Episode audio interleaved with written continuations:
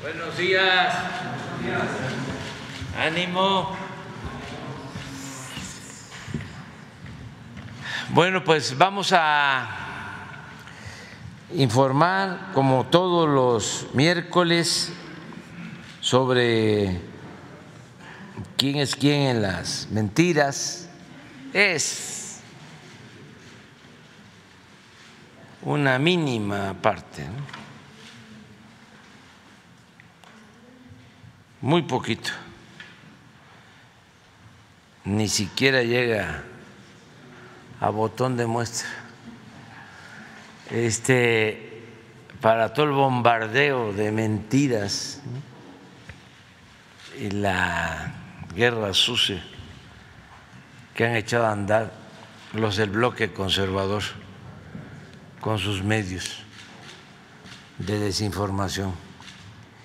Pero bueno, para tenernos, para tener una idea y no dejar de ejercer el derecho de réplica.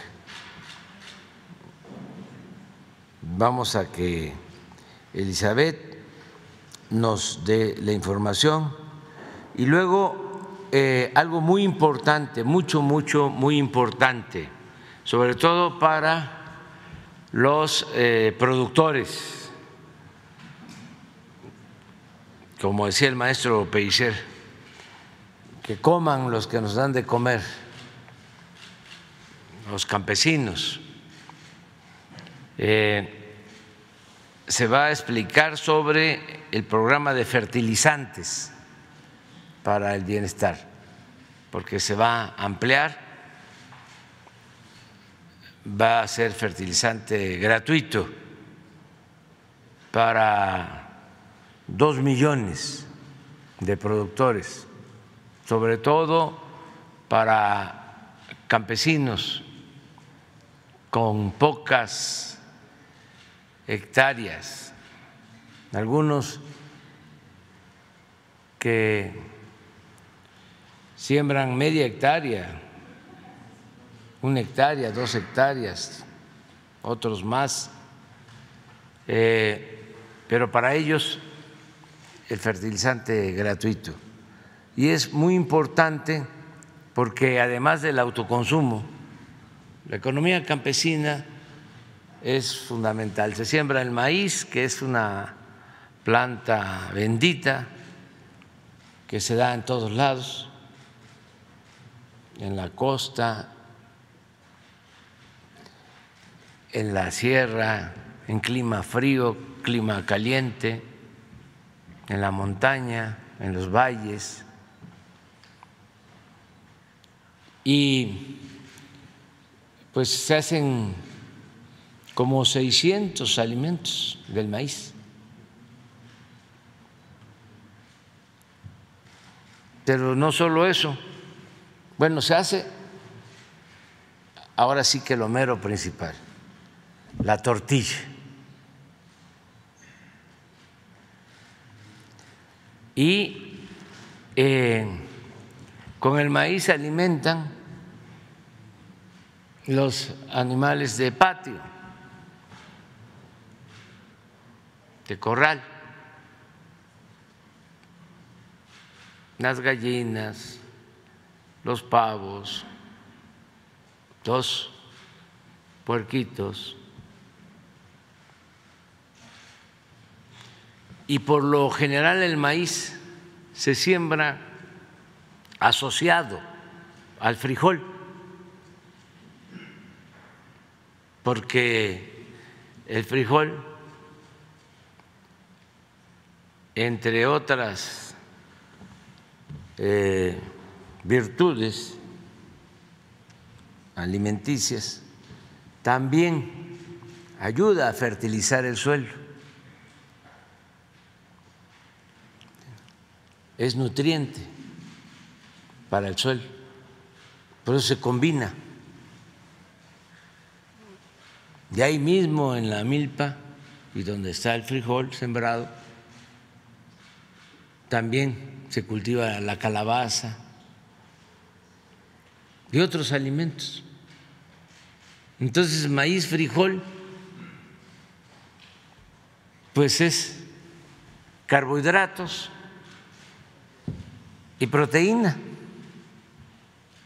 Es lo más sano. Es exactamente lo opuesto a la comida chatarra.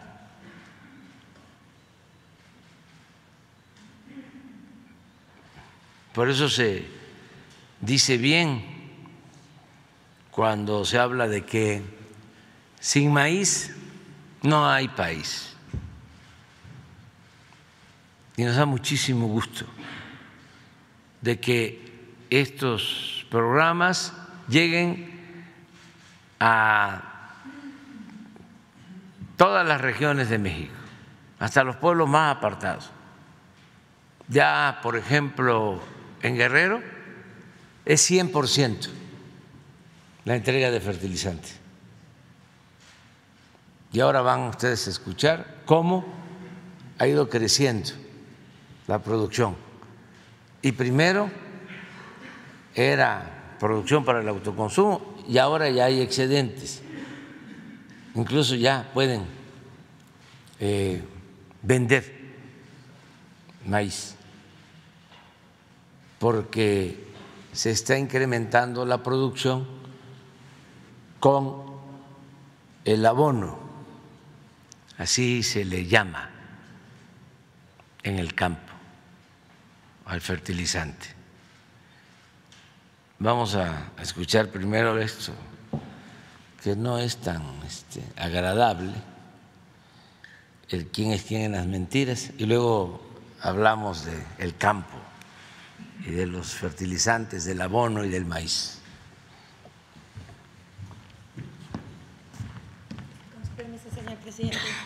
Buenos días a todas, a todos. Este es el primer Quienes quieren las mentiras de la semana del año 2023. Feliz año a todos los que nos acompañan aquí y a los que nos ven a través de las redes sociales. Como dijo el presidente, esto es un breve resumen y teníamos un poco la agenda cargada. Pero vamos a, iniciar. Reforma desinforma sobre el tren Maya y la compra de rieles por Fonatur. Vamos a ver qué dice el Reforma. Publicó el primero de enero una nota titulada Compra Fonatur Rieles Oxidados, basándose en un supuesto documento del órgano interno de control que habría realizado una inspección en el contrato del tramo 4 del tren Maya y en el cual asegura que se encontraron rieles oxidados y de menores dimensiones a las especificadas en dicho contrato. Nada de esto, por supuesto que es cierto. Por un lado, sobre los rieles oxidados, eh, queremos que todos sepan que las vías de ferrocarril son de color óxido, porque los rieles son de acero y no están pintados. Además, el acero que se deja expuesto a los elementos de la naturaleza adquiere color óxido como una reacción química natural. Los rieles son nuevos aunque tengan aspecto rojizo oxidado. También es falso que se hayan colocado rieles de menor dimensión. El contrato de suministro permite un porcentaje de rieles menores a los 80 pies, que es la medida estándar. El diario Reforma, una vez más, comprueba que desinforma sobre las obras del gobierno del presidente Andrés Manuel López Obrador. Reforma no perdonó ni el año nuevo, oigan. Y publicó mentiras. Por supuesto que eso lo aprovecharon miembros de la oposición. Vamos a ver en la pantalla Xochil Gálvez, quien se apresuró en Año Nuevo a ser la primera del año y publicar la pifia y lanzar mentiras a través de sus redes sociales.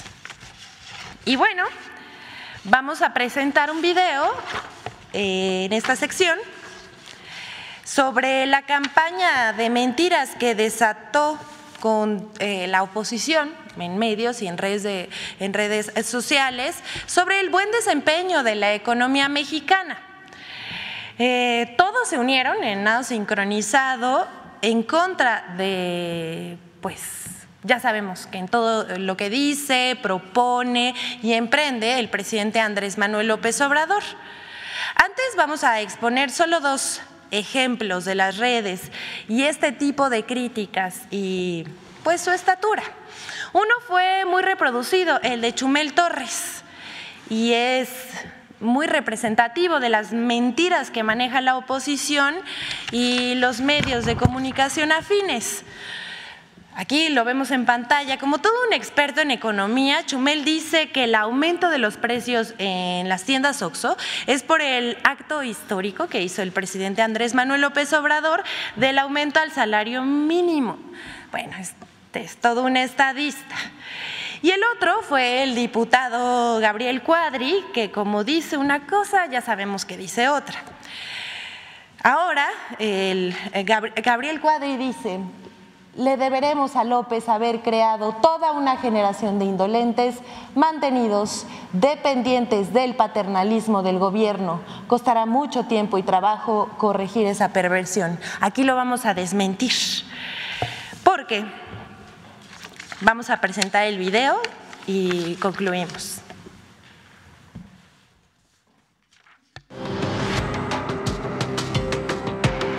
En medios de comunicación y redes sociales se lanzó una campaña de desinformación y mentiras en contra del desempeño económico de México. 1. Falso que la estabilidad del peso frente al dólar daña el crecimiento económico de México y merma la generación de empleos bien remunerados. El Producto Interno Bruto de México en el tercer trimestre de 2022 aumentó 0.9% respecto al trimestre anterior, porcentaje superior al que presentaron potencias como Reino Unido, que tuvo un decrecimiento del 0.2%, Estados Unidos, que creció 0.6%, y Canadá, que aumentó 0.7%. Además, en diciembre de 2022 hubo 21.462.967 trabajadores registrados en el IMSS, lo que representa un récord histórico al igual que el salario promedio mensual de estos, que en diciembre de 2022 fue de 14.768 pesos. La fortaleza del peso frente al dólar tampoco afectó la inversión extranjera directa, la cual alcanzó un récord máximo histórico en 2022 de 32.147 millones de dólares. 2. Falso que el gobierno de México no hizo nada para evitar la inflación. En octubre de 2022, el gobierno de México lanzó el paquete contra la inflación y la carestía PASIC para contener el aumento de los precios de los productos de la canasta básica. El 8 de diciembre de 2022, José Medina Mora y Casa, presidente de la Confederación Patronal de la República Mexicana, Coparmex, aseguró que el plan antiinflacionario del gobierno de México evitó una inflación superior al 10%. Además, los precios de los 24 artículos de la canasta básica, en su mayoría, se han mantenido por debajo de los 1.038 pesos. 3. Falso que el aumento al salario mínimo causó inflación. En 2022, la inflación aumentó en todo el mundo, principalmente por la guerra entre Rusia y Ucrania, que generó aumento en los precios de los combustibles y volatilidad cambiaria.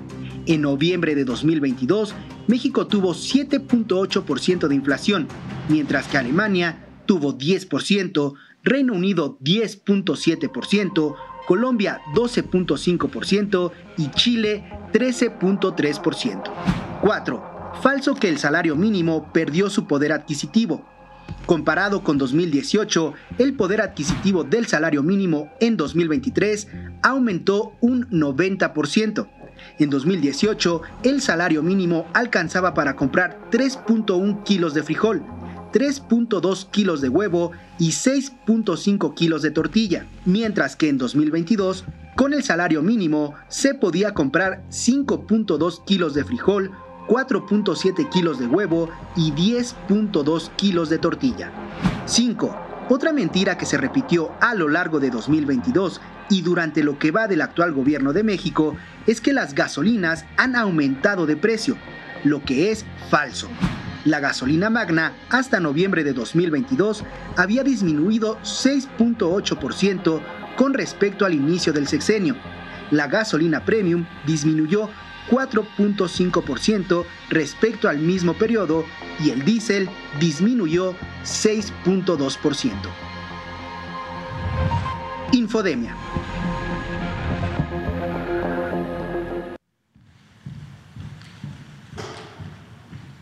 Ya por último queremos mostrarles esta gráfica que está a cargo de la Secretaría de Economía, un saludo a la, a la secretaria Raquel Buenrostro, que nos muestra que a partir de la entrada en vigor del compromiso que hizo el Gobierno de México con las empresas, eh, la, eh, la canasta básica, los productos de la canasta básica han estado por debajo de lo acordado, que fue 1.039 pesos.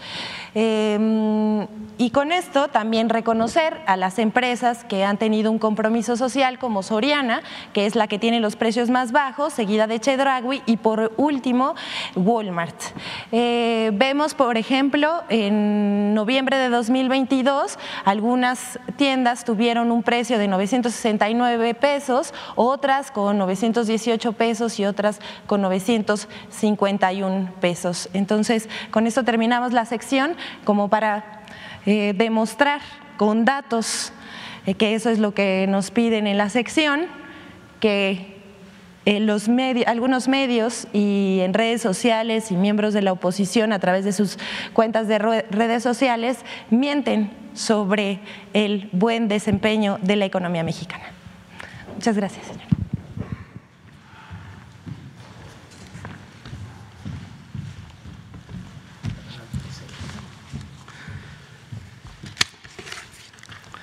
Muy buenos días, con su venia, señor presidente. Buenos días, feliz año a todos. Presentaremos el programa de fertilizantes para el bienestar 2019-2022. Este programa se crea con el fin de disminuir la dependencia de la importación de granos, principalmente, como lo señalaba el señor presidente, maíz, frijol y arroz. El programa nace en Guerrero en abril del 2019 como un programa piloto que es asignado a la Secretaría de Agricultura para atender, ese era el objetivo, 278.574 productores de pequeña escala. Como bien se señaló, eh, agricultores pequeños, eh, pequeños eh, productores de menos de dos hectáreas por productor y de esta forma atender una superficie de 473 mil hectáreas en el estado de Guerrero. El siguiente año, en el 2020, se incorporan eh, tres estados adicionales a este programa, Morelos, Puebla y Tlaxcala, para sumar 379 mil agricultores y atender una superficie un poco superior al medio millón de hectáreas. En este año 2020 incorporamos a los productores del programa Producción para el Bienestar, de modo que también fueron atendidos a través del programa de fertilizantes. En el 2021 se continúa el trabajo con estos cuatro estados, logrando una atención casi casi de 394.884 productores y eh, una superficie atendida en los cuatro estados de 602.628 hectáreas. El año que concluyó, en el 2022, se incluyen cinco estados más, en el caso de Chiapas, Oaxaca, Durango, Nayarit y Zacatecas, para sumar un universo de 823.968 beneficiarios y con una superficie atendida de un poco más de un millón de hectáreas. En el gráfico que ven a su derecha se ve la dinámica en el incremento de los beneficiarios en la línea continua para llegar al año pasado, al cierre del año pasado, con 823.968 productores y también se ve en las barras el incremento en el presupuesto, ya que al inicio del programa en el 2019 se ejerció por instrucciones del señor presidente, un presupuesto para el proyecto piloto de 1.176 millones de pesos y al concluir el año pasado se ejercieron 7.846 millones de pesos en el programa para los nueve estados. Se aprecia también un incremento importante en la barra para el año presente, 2023.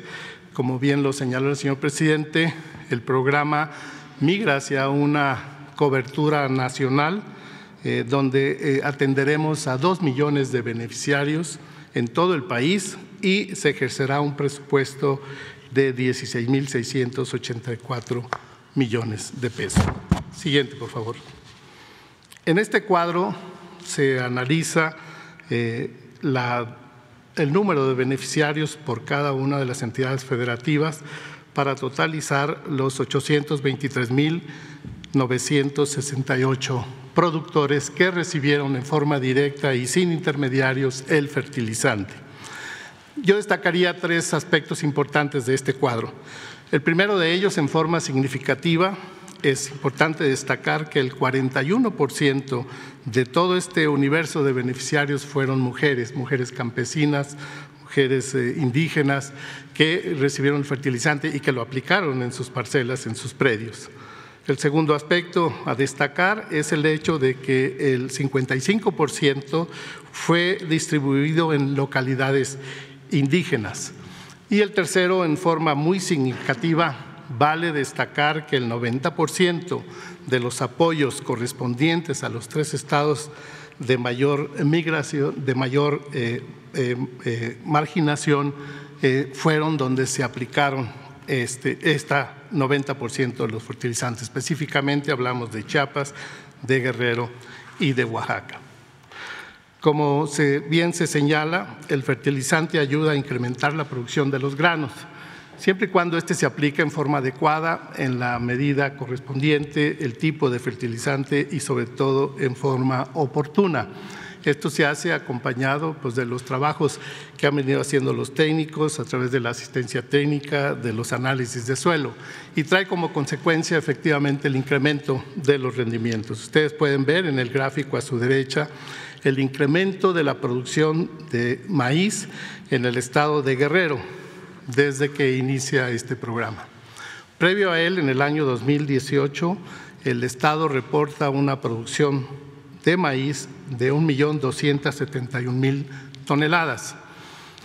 El primer año de la implementación de este programa, el, volumen y el total de maíz producido se incrementa a 1.292.000 toneladas en el 2019.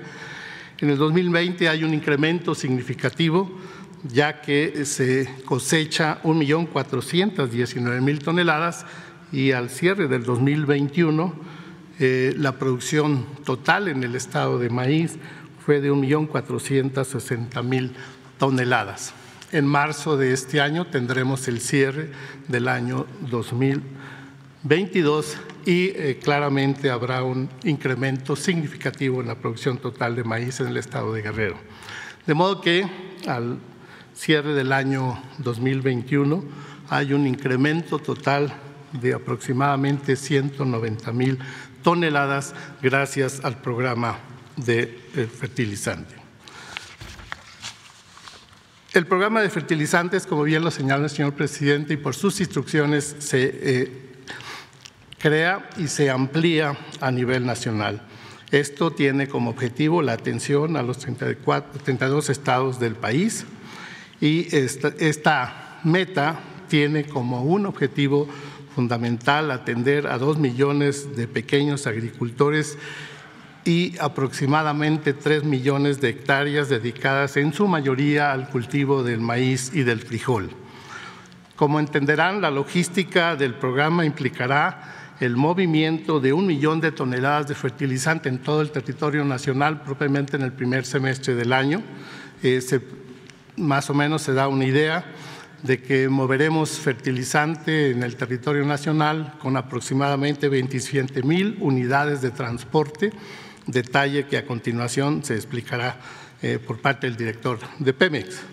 Se requerirá, por consiguiente, una adecuada coordinación para que el fertilizante llegue a tiempo, llegue antes de los periodos de lluvia para todos los productores en todo el territorio nacional. El éxito de este programa se garantizará, y esto ocurre gracias a la coordinación que lleva a cabo la Secretaría de Agricultura con nuestros colegas, compañeros de Pemex, de Segalmex, de la Guardia Nacional, de los gobiernos estatales y también de los gobiernos municipales. El impacto de este programa eh, que tendrá esta cobertura nacional se mediría en el incremento de la producción de granos y los datos estarán disponibles para marzo del año 2024. Este es un programa realmente significativo y, como bien lo señalaba el presidente, tendrá un impacto en la disminución de la dependencia de la importación de los granos, fundamentalmente el caso de maíz y de frijol. Muchas gracias. A continuación, el director de Pemex presentará a ustedes cómo se produce el fertilizante y cómo se distribuye en una forma estratégica para que llegue finalmente a los productores en forma directa. Muchas gracias.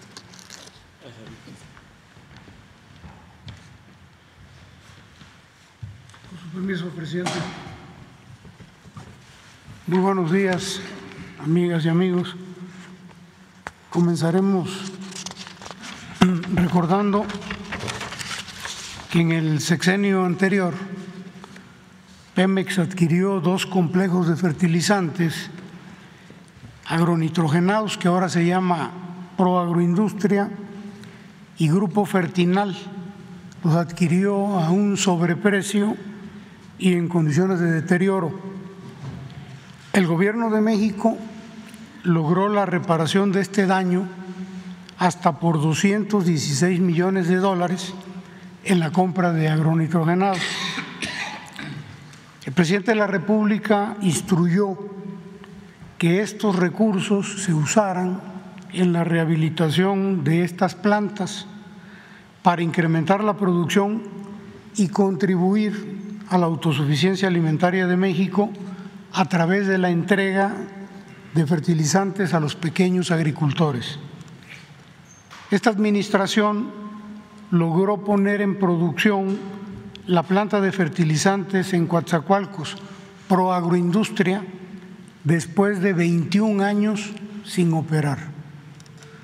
En los primeros cuatro años de esta administración se han entregado más de 676 mil toneladas a los productores beneficiarios del programa de fertilizantes del gobierno federal. La siguiente lámina muestra la evolución del programa de fertilizantes gratuitos, de entrega gratuita. En el 2019 solamente fue el estado de Guerrero, en el 2020 se sumaron a Guerrero, Puebla, Tlaxcala y Morelos, lo mismo que en el 2021, y ya para el 2022 fueron eh, adicionados Hidalgo, Chiapas, Durango, Nayarit y Zacatecas, nueve estados. Para el 2023 la entrega va a ser, es decir, este año la entrega va a ser en las 32 entidades federativas del país. Con el rescate de la producción nacional de fertilizantes, el gobierno de la República apoya al campo mexicano con la entrega de fertilizantes gratuitos a nuestros campesinos, que trabajan la tierra a pequeña escala. La siguiente lámina eh, habla del incremento de la producción para el programa de fertilizantes. Pemex ha producido en promedio el 61% del fertilizante del programa de apoyo del gobierno federal que se entregó entre mayo del 19 y diciembre del 2022 en este año, en el 2023, con la capacidad de producción de ambos complejos de fertilizantes, podremos cumplir con el 70% del objetivo planteado para la distribución del programa de fertilizantes. En el 2024, Pemex va a producir el 84% de los fertilizantes y al cierre del 2024 Esperamos que al cierre de esta administración vamos a estar al 100% de cobertura de fertilizantes para el programa de pequeños agricultores. Eh, también eh, esperamos que al concluir esta administración, antes de concluirla, ya habremos reparado las dos plantas de urea. Hoy estamos trabajando con una planta de urea y estamos reparando la otra la idea es terminar la segunda planta reparada y de cuatro plantas de amoníaco que producen la materia prima para la producción de urea, estamos trabajando con una y estamos rehabilitando tres. La idea es que junto con la rehabilitación integral de la planta de fertilizantes en Lázaro Cárdenas y la mina de roca fosfórica que tenemos en Baja California Sur, eh, tengamos cubierto este objetivo del 100% de producción de fertilizantes para el programa de entrega gratuita a nuestros agricultores. La inversión total que tenemos contemplada para estas rehabilitaciones es del orden de 15.100 millones de pesos. La gráfica que ustedes observan ahí indica cuál es la cantidad de fertilizantes fosfatados de urea que hoy producimos y qué parte estamos eh, importando. Y podrán observar que para el 2023, este año, vamos a producir todo el fertilizante fosfatado, vamos a producir 300 millones de toneladas de urea y vamos a importar 300, 300 millones más. Ya para el 2024, todo el fertilizante fosfatado lo vamos a producir 450 mil toneladas de urea y solamente vamos a importar 150 mil. Y en el 25 ya, o mejor dicho, desde finales del 24 y ya a partir de ese año, toda la producción de fertilizantes correrá a cargo de petróleos mexicanos. La estrategia para atender este programa de fertilizantes este año vamos a enviarlo desde nuestras plantas a la mayoría de los puertos del país y a 10 macrobodegas que hemos habilitado en distintas regiones. Vamos a usar todos los medios de transporte, barco, tren, camiones, y vamos a requerir el trabajo y el esfuerzo de más de seis mil personas, entre trabajadores, choferes y estibadores, y con esto vamos a distribuir los fertilizantes en las 32 unidades, perdón, entidades federativas de la República. El mapa y el cuadro que ustedes observan en pantalla se refiere a las fechas en que vamos a estar entregando el fertilizante en distintos estados. Decirles nada más que desde diciembre del año pasado y durante este mes de enero iniciamos ya la distribución en los estados de México y de Sinaloa. Y ahí ustedes observan los distintos colores qué estados se van a estar cubriendo hasta el mes de mayo cuando estamos contemplando terminar con la distribución de los fertilizantes este año. Es cuánto, muchas gracias. Todo, presidente. Muchas gracias.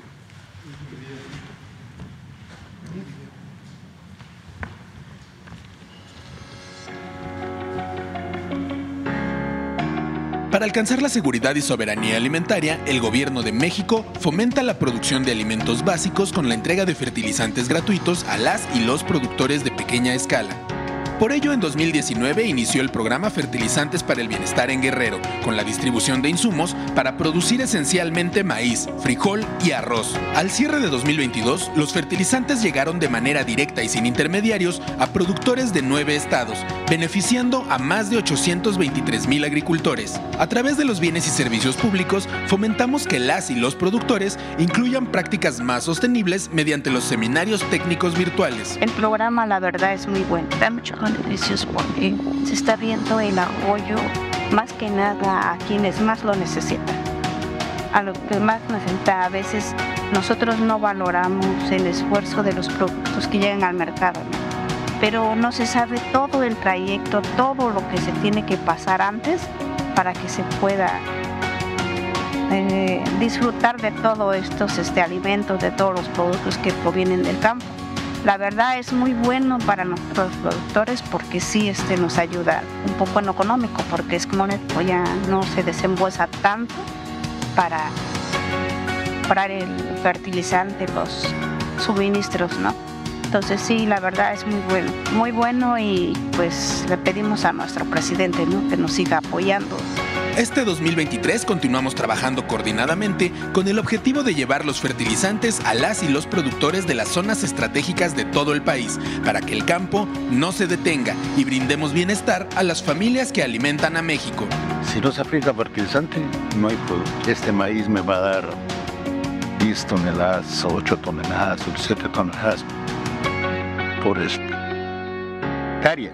Si no le aplico fertilizante, me va a dar 3 y si yo la aplico fertilizante voy a dar el doble, es el, fin del fertilizante. Y con este apoyo que tenemos, un gran aliviane a la bolsa del campo. Sí, campo da, el campo es vida, el campo no da de comer, porque sí nos da de comer. Conoce más en gov.mx diagonal agricultura.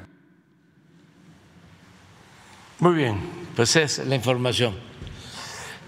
Tres Quedó una compañera, creo.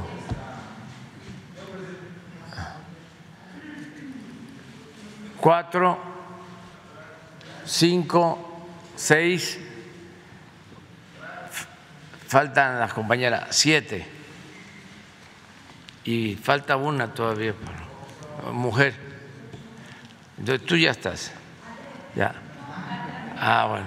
Adelante, vámonos. Eh, a ver si alcanza, es que luego regañan porque nos tardamos mucho. Presidente, buenos días. Mara Rivera de Enfoque Noticias. Yo quisiera preguntarle sobre este mensaje que le envió ayer la defensa de Emilio Lozoya en el caso de agronitrogenados, agronitrogenados, este, en el sentido de que están dispuestos a hacer, eh, a dar la reparación del daño por, se dice, de 3.4 millones de dólares y que la audiencia, bueno, fue diferida hasta el 16 de, de febrero para ver si Petróleos Mexicanos aceptaría este acuerdo. ¿Alguna opinión al respecto, presidente? Bueno, este, en todos los eh, juicios que están en proceso por corrupción, si hay detenidos que quieren eh, resolver su asunto, lo que se le está pidiendo respetuosamente a la Fiscalía y a los jueces es que eh, se repare el daño, que eso sea lo primero. Imagínense, hubo una vez, no hace mucho, un hermano de un presidente que fue a la cárcel lo acusaron por manejo ilícito de dinero, lo que se conoce como lavado de dinero, incluso hasta una institución bancaria de Estados Unidos estuvo involucrada porque se demostró que se habían transferidos 100 millones de dólares de México por este banco famoso de Estados Unidos a Suiza o a no sé dónde. Intervino hasta el Senado de Estados Unidos. Se demostró. Pasa el tiempo, sale de la cárcel y le devuelven todo.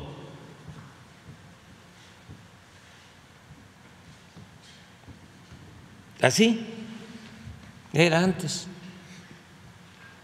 Y así quieren ahora los conservadores que siga México. Entonces, nosotros pues lo que estamos buscando es que reparen el daño, devolverle al pueblo lo robado.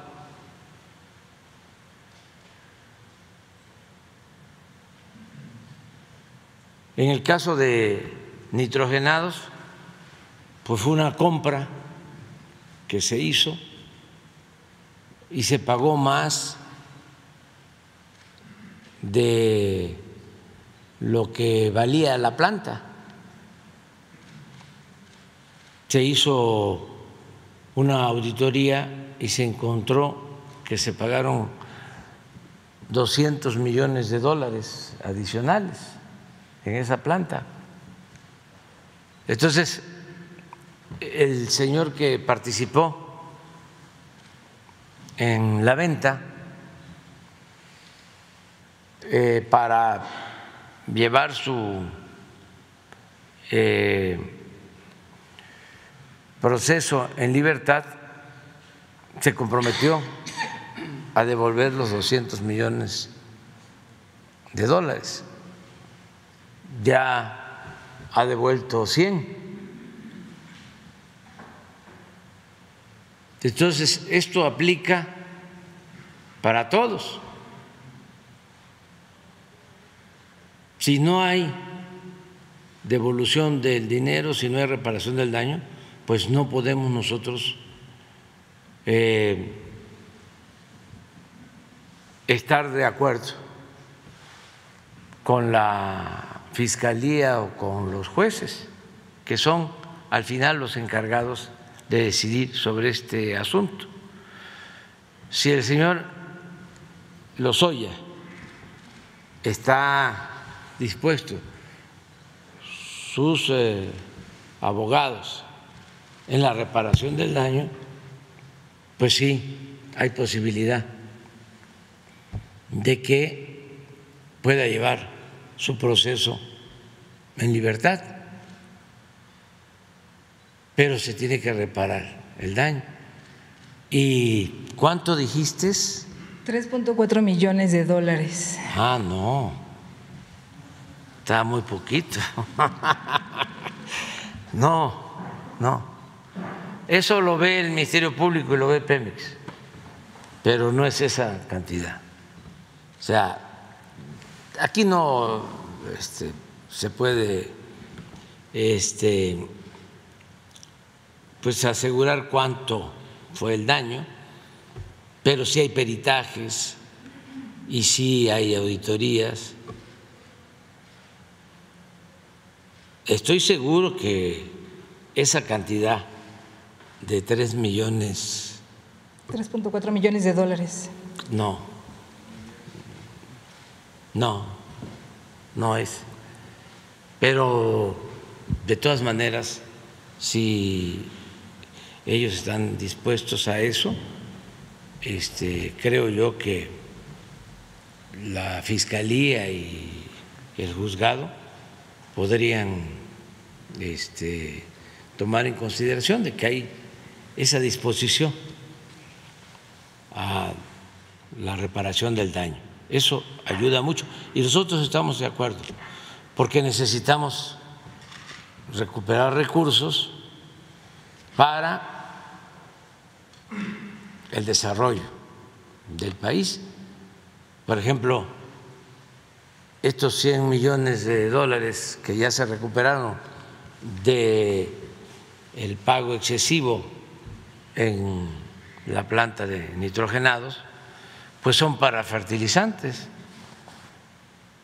es para los productores y es para producir alimentos. Eso sí estamos nosotros en condiciones de, que eh, se llegue a acuerdos. ¿no? De acuerdo. La, segunda pregunta, presidente, tiene, que ver también con Pemex. Se dice eh, que Hacienda estaría negociando en este momento con petróleos mexicanos que por lo menos para el primer trimestre del año eh, pague por sí sola su deuda, la deuda que tiene y que aunque en realidad Pemex pues eh, solamente salvo que pudiera argumentarse que no tiene suficiente efectivo para hacer frente a estas deudas, podría verse, se habla de una deuda de 105 mil millones de dólares a septiembre del 22. Esta posibilidad de que el gobierno no entrara nuevamente a su rescate puede darse, eh, hay condiciones, ha mejorado las finanzas de petróleos mexicanos para hacerse frente de su propia deuda o el gobierno tendría que volver a, intervenir. Y, también nada más por último, un comentario respecto a este estudio del Fondo Monetario Internacional, en el sentido de que ven una recesión mundial, dado que 25 países eh, podrían verse en situación recesiva difícil, no se incluye a Estados Unidos este, eh, importantemente porque bueno, estamos ligados económicamente a ellos. Esto podría a lo mejor eh, salvar de una situación crítica a diferencia de otras 25 naciones que sí se, se verán muy afectadas este, este año, incluso a lo mejor considerando que, por ejemplo, ayer el peso mexicano fue la única moneda que la libró eh, el día de ayer de esta turbulencia y de una eh, depreciación. Entonces, ¿qué, ¿qué, panorama ve respecto a este análisis que hace el Fondo Monetario Internacional? Y también, bueno, si hay posibilidades de que Pemex pague en el primer trimestre su deuda, presidente. Sí, Pemex está en franca recuperación económica. Ahora Octavio puede informar sobre eso. Eh, no tenemos ningún problema financiero en el país.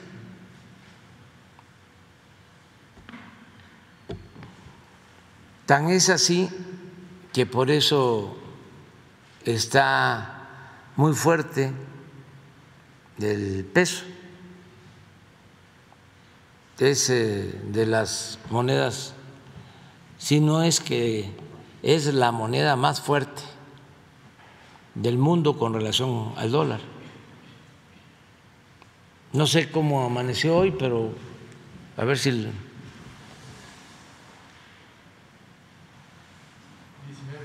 19.27. ¿Qué estarán este, pensando los que le hicieron caso a, a Chumelia, Lorete, Marieto? Hay otro que también recomendaba comprar dólares. No sé exactamente, a lo mejor, no, pero uno que aquí lo mencionaron y que estaba en la jornada y luego Ricardo Alemán, ese es otro. Todos esos recomendados. Miren,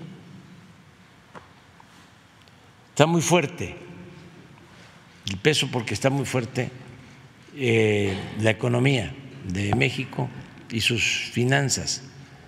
En el caso de que eh, hiciera falta ayudar a Pemex, lo haríamos. Ya Pemex va a pasar este año a finales a estar entre los países del mundo que producen petróleo con más capacidad de refinación. Es un salto cualitativo. Y no sé si quieras este, hablar sobre las finanzas en una síntesis.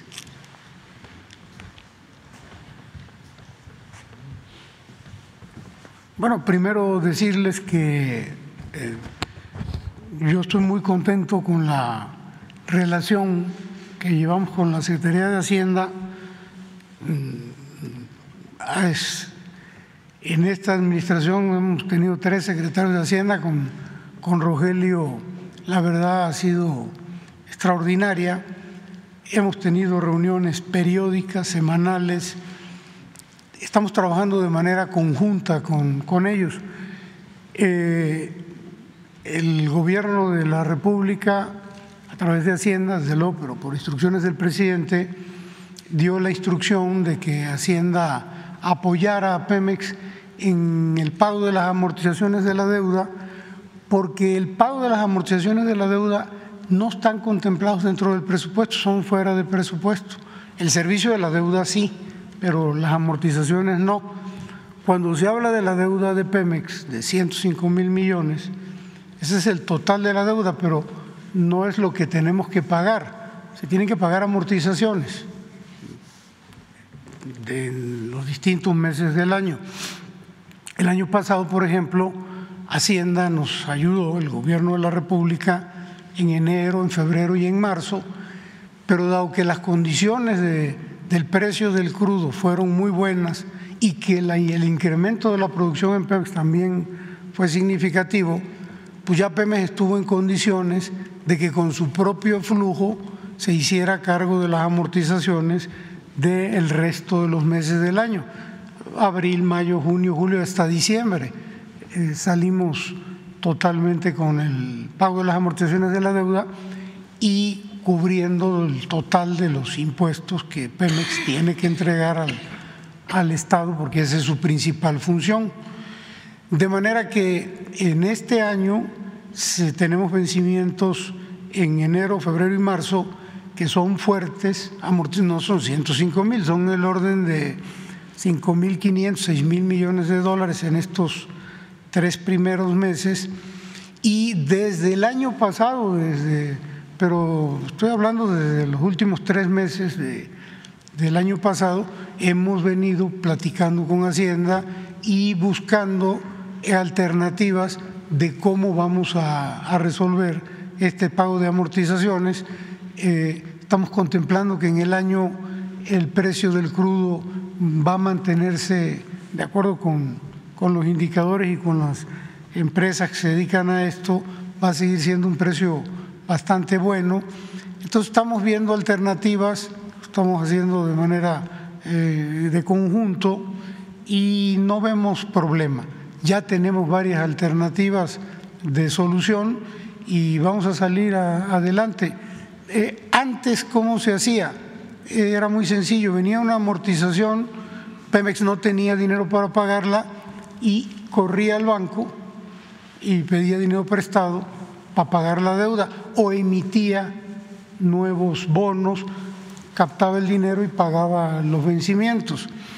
A veces pedía más de lo que era el, vencimiento y por eso la deuda creció en un sexenio, en menos de un sexenio, se duplicó. No hay que olvidar que en el sexenio pasado la deuda de Pemex en pesos, convertido su deuda a pesos, pasó de un billón a 2.2 billones.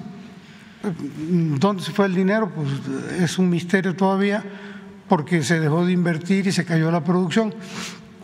Pero en esta administración el presidente nos pidió nos instruyó que no iba a haber endeudamiento de Pemex y no ha habido endeudamiento en Pemex. No solo no ha habido endeudamiento, sino que ha habido un decremento que, si bien es cierto, no es espectacular, sí es un decremento que está marcado en cuanto a la deuda de Pemex. Yo creo que, presidente. Entonces es incorrecta la apreciación de que la petrolera, que Pemex es la petrolera más endeudada en todo el no, bueno, sí puede ser la más endeudada. La endeudaron a niveles muy altos, pero nosotros estamos manejando esa deuda de la mano del gobierno federal y de la Secretaría de Hacienda.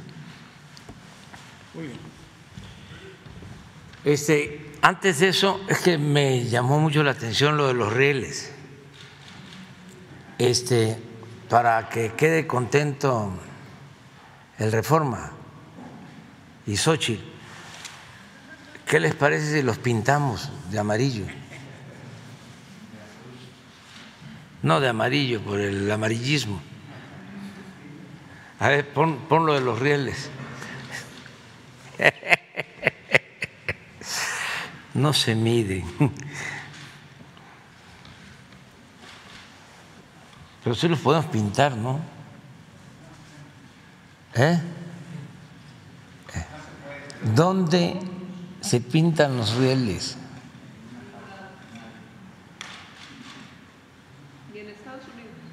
¿Y cuál es el, el color de los rieles? Pues ese.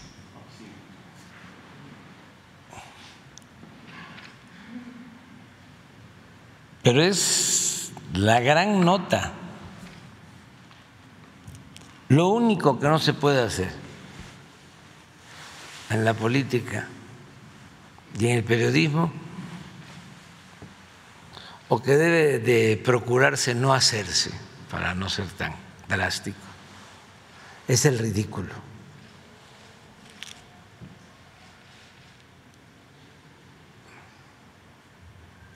Hay que cuidar eso, nada más. Muy bien, pues adelante. No, no, no, no. Ah, tú quedaste. Sí, pero entonces espérate, porque ya está el compañero. Hola, presidente. Buenos días. César Huerta de la revista Polemón. Hace unos días publicamos una investigación sobre Guillermo Sheridan en Polemón. Descubrimos y detectamos que lleva más de 15 años sin dar clases en la UNAM y que cada año, desde hace más de 20, ha pedido licencias, años sabáticos y lo ha hecho de forma irregular al estatuto del personal académico de la UNAM. ¿Qué piensa, presidente, de que personajes como Guillermo Sheridan ahora sean los que den, clases de ética cuando pues tienen una cola muy larga que, que les pisen, ¿no? ¿Qué piensa sobre esto? Pues ya se ha hablado mucho, es toda una intelectualidad eh, vinculada a el conservadurismo. Antes eh, se encargaban de legitimar la corrupción, de legalizar la corrupción. Tenían el papel de alcahuetes del régimen, recibían muchas prebendas, eran pues como sociedades de grupos de intelectuales orgánicos, manejados unos por Krause y otros por Héctor Aguilar Camín. Esto desde Salinas, que los cooptó a todos. Y entonces como habían ciertas diferencias porque los de nexos de Aguilar Camín venían supuestamente de una corriente de pensamiento progresista, pues no podían unirse a el grupo que en ese entonces encabezaba el finado Paz que al fallecer eh, queda como heredero de ese grupo Krause. Se apropia del legado intelectual de paz. Por eso eh, es el pleito que se va dando entre Paz y Carlos Fuentes, que eran muy buenos amigos, pero se habla de que por las intrigas de Krause se produce una ruptura en esa amistad. Y el mismo Fuentes lo declara de manera muy fuerte. Dice que todo iba muy bien hasta que se atravesó una cucaracha. Fuentes era duro cuando cuestionaba. Le gustaba mucho utilizar la palabra, el término achichincle. Bueno, así se constituye ese grupo y a ese grupo pertenece Sheridan. Entonces, Salina los maneja a los dos, a los dos grupos, y va cooptando tanto a los intelectuales abiertamente de derecha que pertenecían a los cercanos a,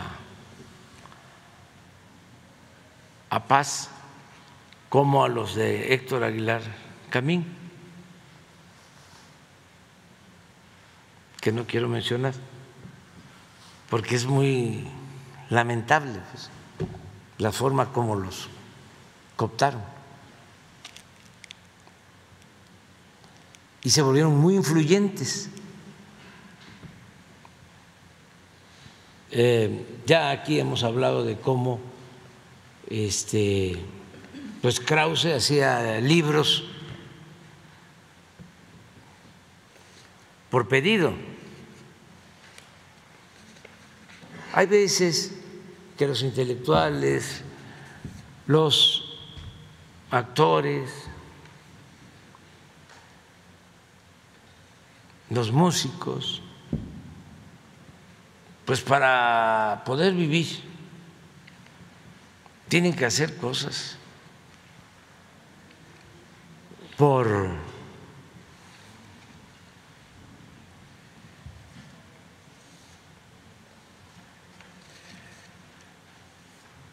la necesidad, aunque no tenga que ver con sus convicciones.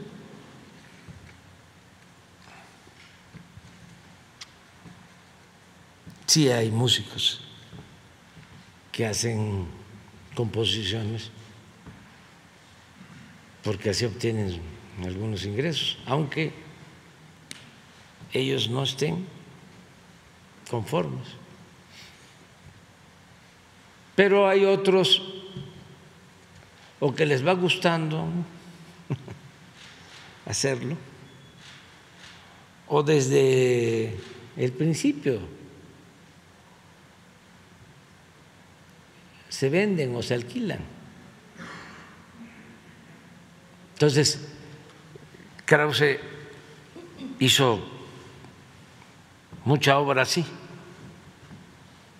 Ya hablábamos de un libro que financió la Secretaría de Gobernación cuando estaba CRI, exaltando a Luis Terrazas de Chihuahua. ¿Se acuerdan que se decía que Terrazas no era de Chihuahua, sino Chihuahua era de Terrazas? Pues lo convierte en un héroe. Kraus. Y de ahí viene Sheridan. Nada más basta ¿Por qué no lo pones otra vez? A Sheridan, para darnos una idea, independientemente si da clases o no da clases, si cobra sin trabajar, si es este titulado o no es titulado.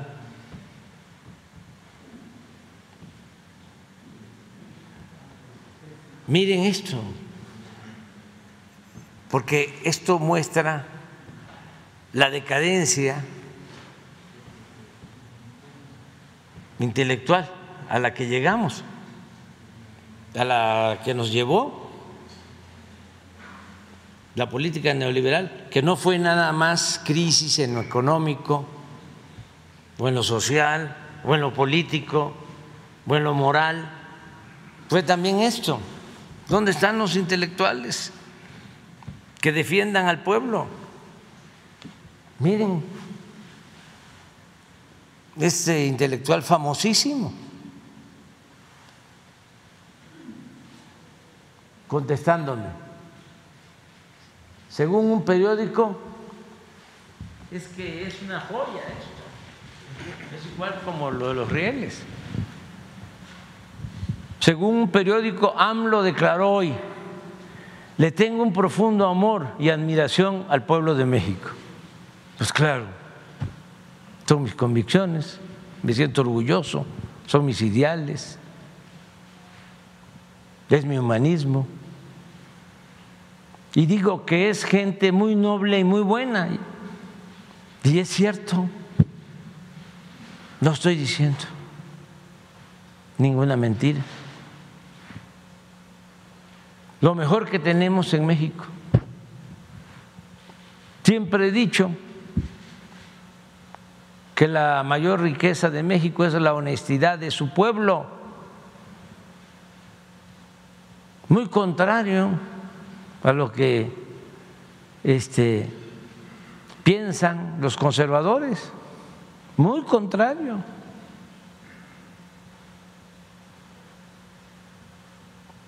Por siglos el pensamiento conservador siempre ha sostenido que el pueblo es flojo, es indolente,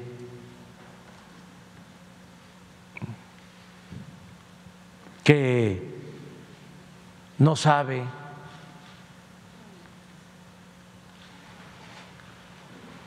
Dice él, no estoy de acuerdo. Aclaro, así como él, piensan millones. Así como él piensa el señor al que hablaba yo, del que hablaba yo hace unos días que me vio en el avión. Pero ellos no lo ven como algo raro o irracional. Ellos lo ven como algo normal. Por eso, con ellos. No hay que debatir, hay que ser respetuosos y decirles, siga usted su camino, ahí la lleva, pero pensamos distintos, distinto, ¿para qué nos vamos a enfrascar en un pleito? Si acaso a los hijos y sobre todo a la gente humilde que es además muy receptiva, no tiene prejuicios, no tiene la idea de que lo sabe todo. De ahí, pues, la actitud de humildad. De ahí sí se puede pues este ir orientando, concientizando. Y no cuesta mucho, porque abajo, en las comunidades, en las familias, en el México profundo, hay muchos valores culturales, morales, espirituales, que vienen de las grandes culturas que florecieron en México antes de la llegada de los europeos. Traemos esa herencia, ese legado. Y por eso digo, eh, que el pueblo de México es un pueblo bueno, noble, eh, trabajador, por ejemplo. ¿Cuál fue la imagen que manejaron durante siglos los conservadores de que el pueblo eh, era flojo. Ya hemos hablado del ejemplo de nuestros paisanos migrantes. Si el pueblo de México fuese flojo, indolente, no saldría adelante en ninguna parte. Ayer dio el Banco de México a conocer la cifra de las remesas de noviembre. Ya tenemos la proyección de lo que viene en diciembre. Vamos a estar como en 58 mil 500 millones de dólares de remesas el año pasado.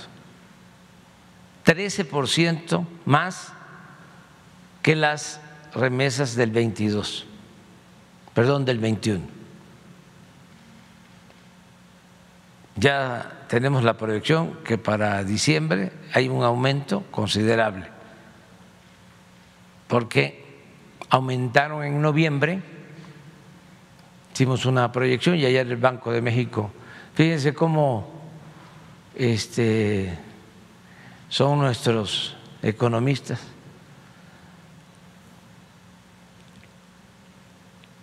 que a ver si está la gráfica donde proyectamos que iban a ser tres mil ochocientos millones de dólares en noviembre. La gráfica que acabo de presentar hace unos días. Y creo que fue, fueron, ayer dio a conocer el banco, 300, 3.801. Fallamos.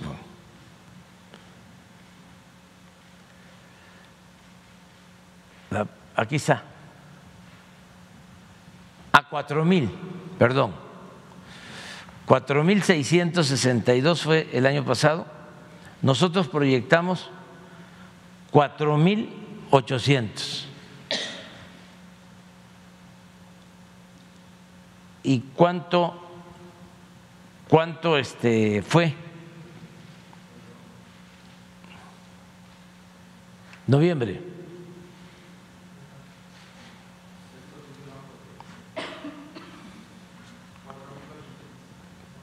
Exacta, lo que proyectamos.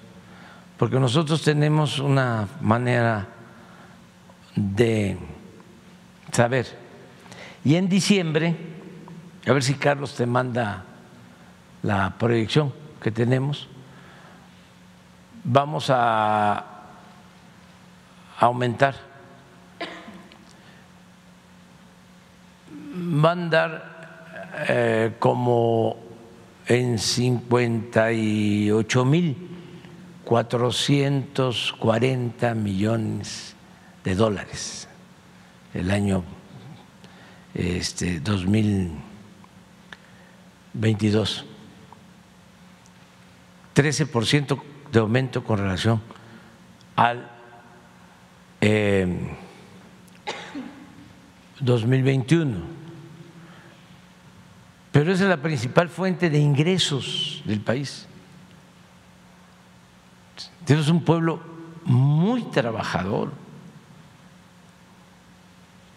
Los trabajadores de la construcción de México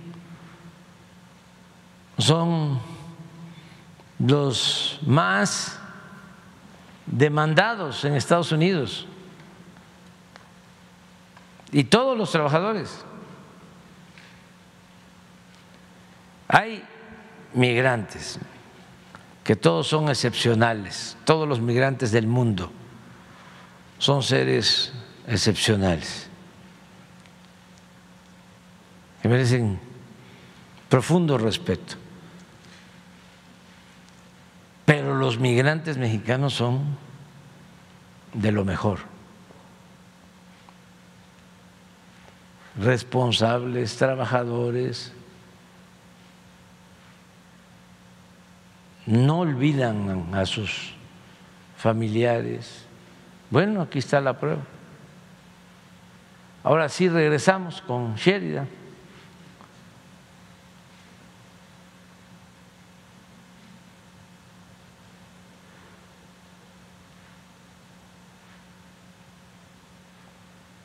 dice, no estoy de acuerdo.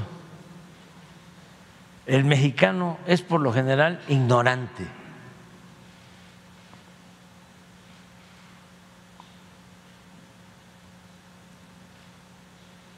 Violento,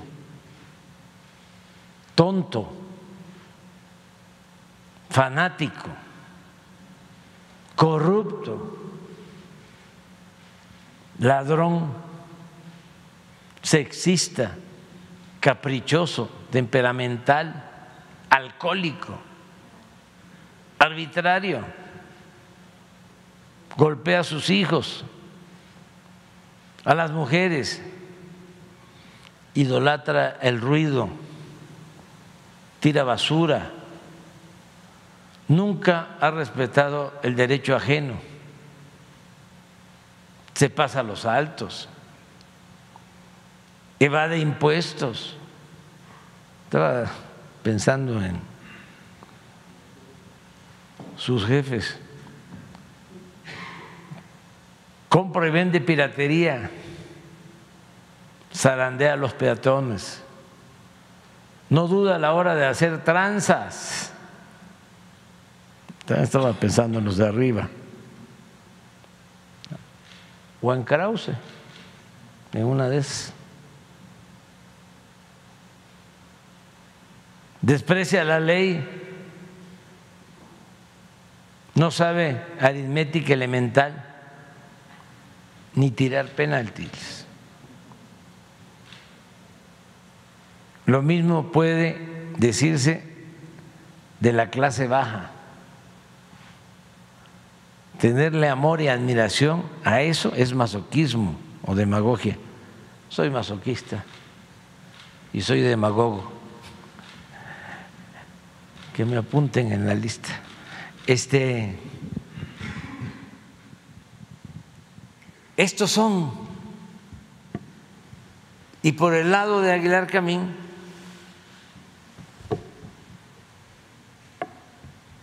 Es lo mismo.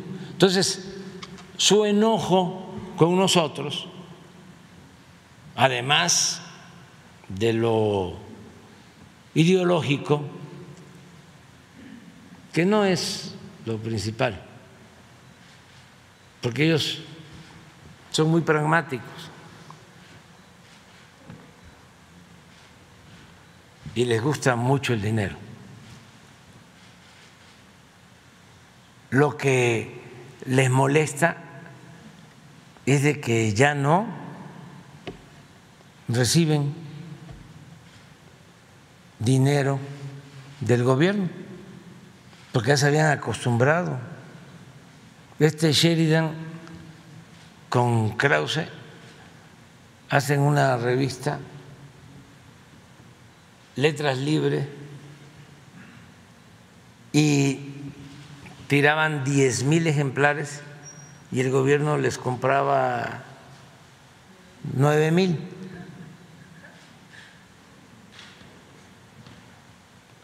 Y las vendían carísimas. Y libros, daban este, cursos de formación y es eh, el mismo esquema de Aguilar Camín y su equipo. Editaban libros, contenidos de libros a la medida.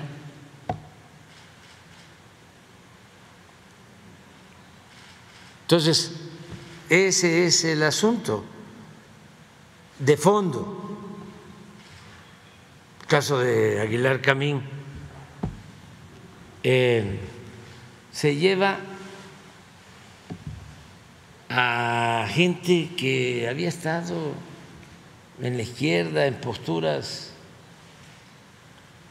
pues eh, de avanzada, defendiendo causas justas, economistas, y los eh, jala a todos.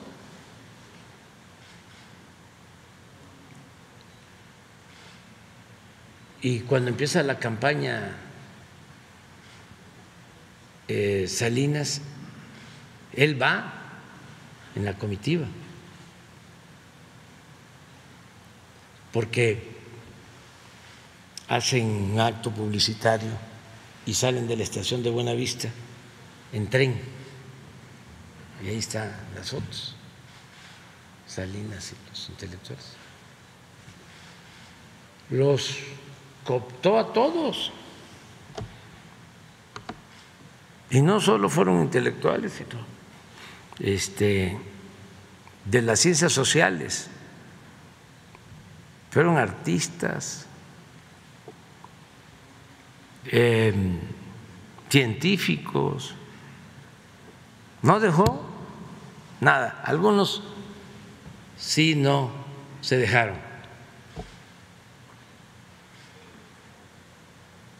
Me consta de algunos. Ya murió, por ejemplo, Luis Javier Garrido, ese se mantuvo independiente. Monsi, que ya también falleció, también se cuidaba, aunque tenía amigos este, en los grupos, pero no se dejó acarrear. ¿Qué sucede? Viene el pleito Salinas Cedillo, después de que Salinas les da todo y se le hace fácil a Héctor Aguilar Camín cambiar de bando, chaquetear, cambiar de chaqueta, pues. Y se vuelve sedillista y se le lanza a Salinas, al que lo había encumbrado. Por eso cuando dicen hay que eh, buscar el acuerdo con los intelectuales, con los empresarios, con los de arriba. Pues sí, hay que gobernar para todos, pero no se puede poner el futuro de un país, la transformación de México en manos de gentes que nada más son leales al dinero. En cambio, el pueblo raso es derecho, es leal, es agradecido, solidario. A nosotros son los que nos han sacado a flote del pueblo, no los medios de información, no los empresarios, no los intelectuales. Entonces, es una época de decadencia todo el periodo neoliberal. Y esa es la diferencia entre la crisis y la decadencia, porque una crisis puede afectar en lo económico o en lo social, en uno de los campos o de los terrenos de la vida pública. Pero una decadencia es un proceso de degradación progresivo que atañe a todo. Eso era lo que padecíamos. Entonces, cuando se vuelve sedillista, Aguilar Camín, pues Salinas, que es travieso, le saca, le manda a publicar hasta los cheques. Porque lo de Carlos Salinas es algo excepcional. Estamos hablando en términos políticos. No es nada personal. Es para que pues se conozca más sobre el noble oficio de la política y sobre todo que los jóvenes sepan de cómo es la política. Salinas tenía unas cajitas, no sé si todavía las tienes, las debe de conservar, así como las fichas de las antiguas bibliotecas, todavía hay, que se buscan los libros, que uno a la biblioteca pide uno un libro, o uno mismo va a los casilleros cuando se hace investigación. Ahora ya es distinto. Este, pues así. Y una vez lo fue a ver un conocido mío, amigo, pero él no lo sabía. Se reunió y de manera pues muy este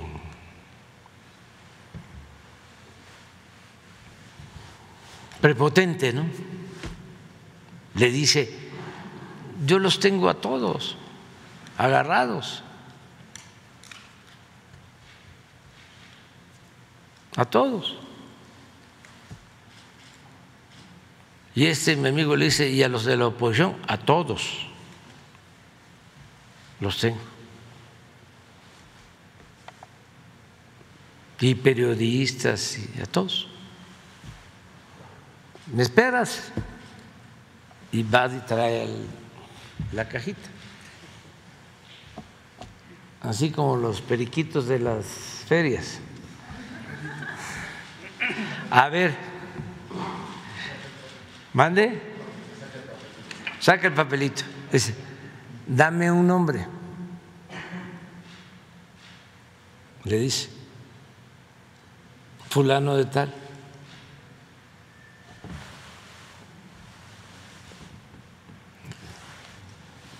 la ficha, copias de los cheques,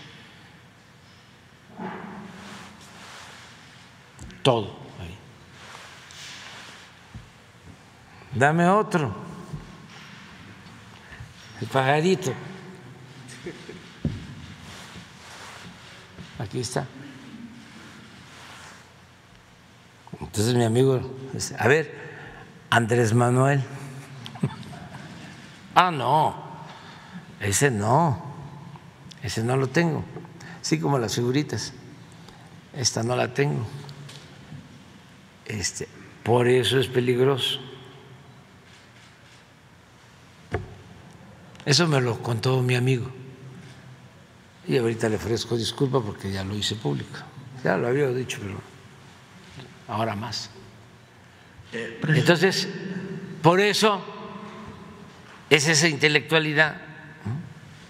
Hay un poema de paz que es el que más me gusta, ¿no? que a veces lo encontramos. Habla de su abuelo y de su padre. Es que tiene que ver con la formación, con la intelectualidad. El abuelo de, Paz, Irineo Paz, eh, fue revolucionario. Desde la época del movimiento reformista y fue periodista. Tenía un periódico que se llamaba La Patria. La Patria o Patria. Y era combativo. Era de los periodistas más eh, opositores. Claro, fue pasando el tiempo y ya cuando eh, tiene casi todo el control Porfirio Díaz, ya lo mete al aro, ¿no? Y el papá, es donde habla de la pólvora y el mantel. Este, y el papá también fue revolucionario. Y estuvo con Zapata y creo que fue magonista. Así es, ¿verdad? Sí. Y Paz, bueno, como poeta, como escritor de primer orden, pero en lo político, sobre todo al final, esto es lo que lo describe, o él mismo se define. Se llama Canción Mexicana. Fíjense qué poema tan bello. Mi abuelo, al tomar el café, me hablaba de Juárez y de Porfirio, los suavos y los plateados. Y el mantel olía a pólvora. Mi padre, al tomar la copa, me hablaba de Zapata y de Villa, Soto y Gama y Flores Magón. Y el mantel olía a pólvora. Yo me quedé callado. ¿De quién podré hablar?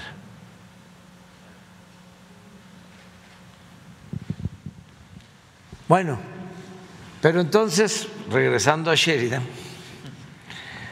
este, no hay que molestarse tanto. Eh, ellos jugaron un papel en un tiempo, sobre todo en el periodo neoliberal, ahora ya no tienen eh, ni la importancia política ni la creatividad de antes, porque también, como decía ese crítico ruso, Bielinski, cuando un hombre se entrega por entero a la mentira, decía, pierde hasta la imaginación y el talento. El que se corrompe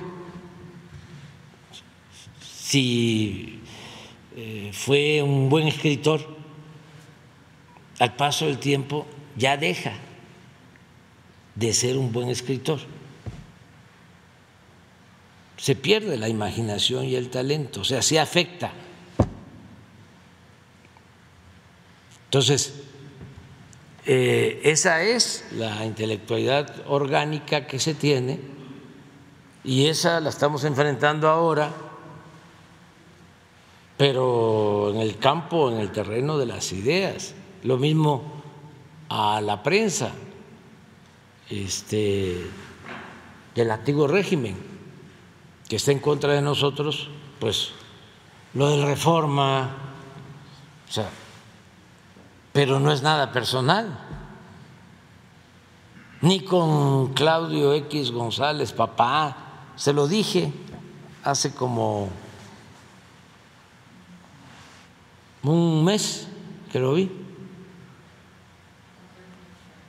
que estuvimos, sí, que me habló que por qué se polarizaba. Le digo, no, si no se polariza, se politiza. Y con toda franqueza les hice ver de que, pues para transformarse necesitaba una base social y que además era uno muy feliz ayudando a los pobres. No hay nada que compense o que se equipare con la satisfacción que produce, la dicha que produce ayudar a la gente humilde, a la gente pobre. ni todo el oro del mundo vale eso. Pero además, ayudando a los pobres va uno a la segura, porque ya sabe de que cuando se necesite defender, en este caso la transformación, se cuenta con el apoyo de ellos. No así con sectores de clase media, ni con los de arriba, ni con los medios, ni con la intelectualidad. Entonces, no es un asunto personal, es un asunto de estrategia política. Y el ejemplo muy doloroso que tenemos los mexicanos es el caso del asesinato del presidente Madero. Un hombre bueno, un santo que quería que se estableciera una auténtica democracia en nuestro país, que se garantizaran las libertades. Se adelantó muchísimo a su tiempo. Pero eh, predicaba en el desierto y con lo que podía llevar a cabo su plan, y no era fácil, la condición era el que se apoyara con los campesinos, con el zapatismo, para eh, afianzarse y enfrentar al antiguo régimen que, imagínense, 34 años de poder del porfiriato. ¿Cómo se enfrenta eso? Es una cosa muy complicada en todos los sentidos. El conservadurismo estaba, pero en su apogeo, el militarismo, la represión, el autoritarismo, el clasismo, el racismo. Entonces sí era algo muy complicado. Solo con esa alianza podía, y no iba a ser fácil, de hacer realidad su sueño democrático.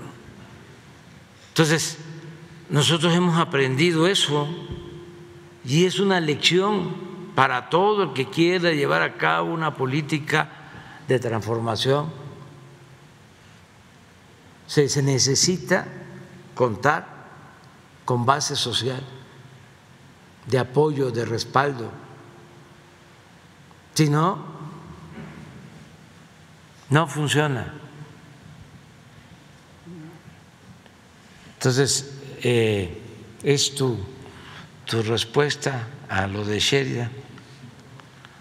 Gracias, presidente. Y en otro tema, desde que la ministra Norma Piña fue elegida como ministra presidenta de la Suprema Corte de Justicia, personajes como Carlos Loret han dicho, eh, y opinadores de la comentocracia, han dicho que es el ocaso de usted como presidente. ¿no? Hoy Ricardo Rocha incluso dice que titula su texto en el Universal como Yasmín, la derrota política de AMLO. ¿Usted qué opina de ese nado sincronizado de los opinadores que en lugar de, festejar que hay independencia en el Poder Judicial y que la ministra rompió el techo de cristal y ahora es la primera mujer en el cargo, se lanzan contra usted, presidente, diciendo que está en la lona y que es el fin de, su, mandato. Sí, sí, este, todo eh, es eh, con ese propósito, ¿no? De que eh, nos vamos a debilitar. Es lo que pusimos ayer, antier, sobre el pronóstico de Año Nuevo de Claudio X González, hijo. Es lo mismo. O lo que hace un año, año y medio dijo también Aguilar Camín, vamos a quitarles la Cámara de Diputados hace dos años y les vamos a quitar el presupuesto y los vamos a debilitar y luego viene la revocación del mandato y les vamos a ganar la revocación del mandato. Y luego vienen las elecciones intermedias de gobernador, creo que seis elecciones, les vamos a ganar la mayoría. Y creo que ganaron dos de las seis. Y ahora, eh, ah, cuando a las guacamayas, lo mismo, se acabó ya, que porque tengo tiroide y hipertensión y otros achaques, ya se está muriendo, ya, ahora sí. Y ahora pues esta diferencia, ah, lo de la cuestión electoral, y ahora esta diferencia con el Poder Judicial, pues este, adelante, están muy molestos. Es que no me ha respondido lo de Demola, no me ha podido explicar ¿Cómo hizo tanto dinero? Porque tiene como seis, ocho departamentos. entre él y su, su, esposa, de lo que se conoce. Y tiene uno que es de los más lujosos departamentos de México.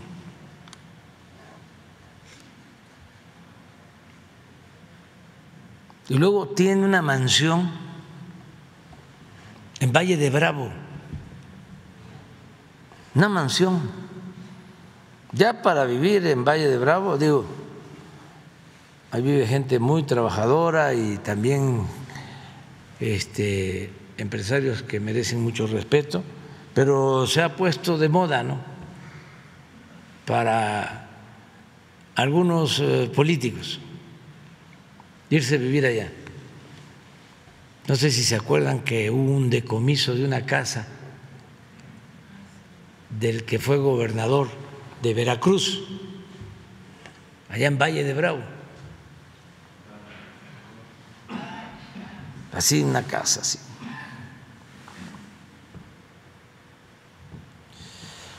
Entonces, este Loré tiene una casa, una mansión. Ojalá y la diera a conocer. ¿Cómo la compró? ¿En cuánto? Y luego sus departamentos en el extranjero.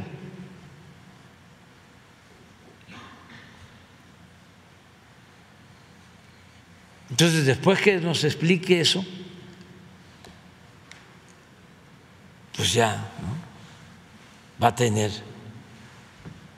mucha autoridad moral, credibilidad. Y si de pasada nos explica cómo fue que hizo el montaje, aquí que vengan a explicarnos cómo fue que hizo el montaje cuando García Luna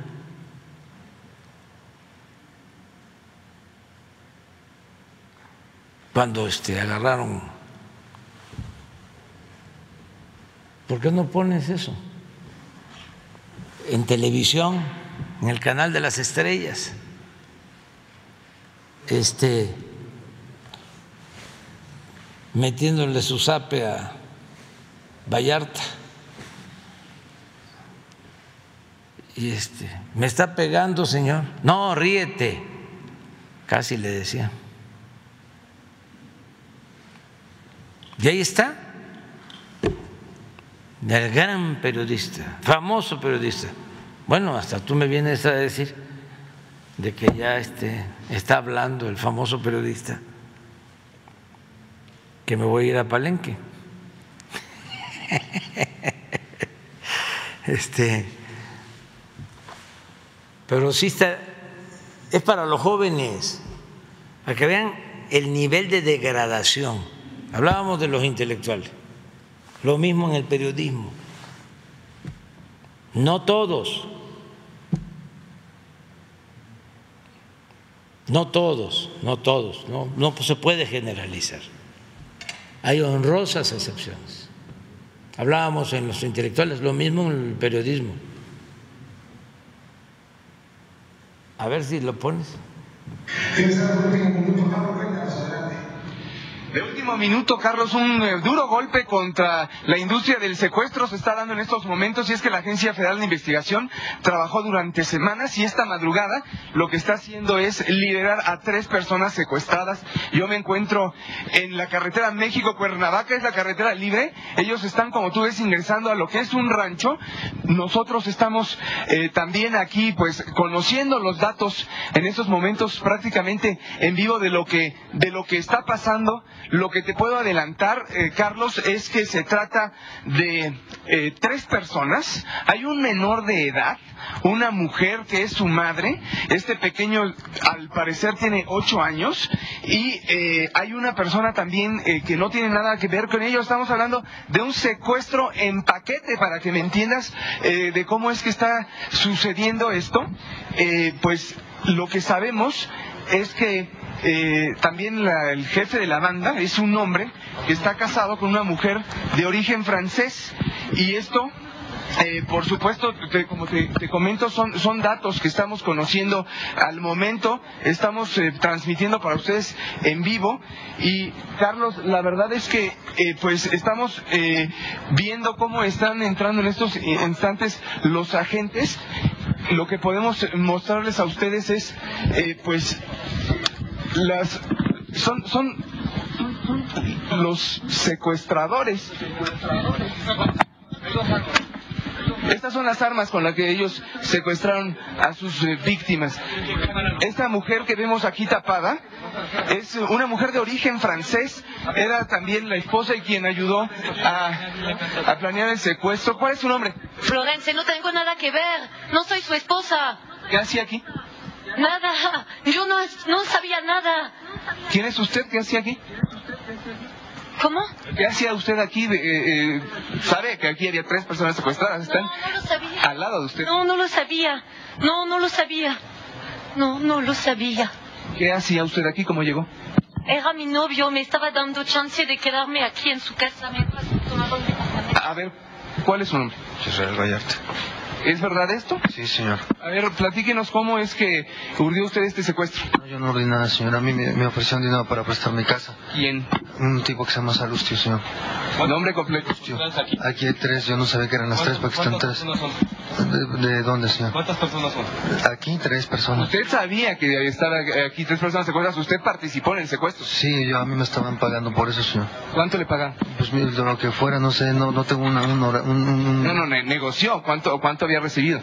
Lo que me fueran a dar, no sé. Ahora, ¿quiénes son las personas que tienes aquí? No conozco. ¿Hay un menor de edad? Sí. ¿Dónde lo secuestraron? ¿Le duele algo? Sí, señor.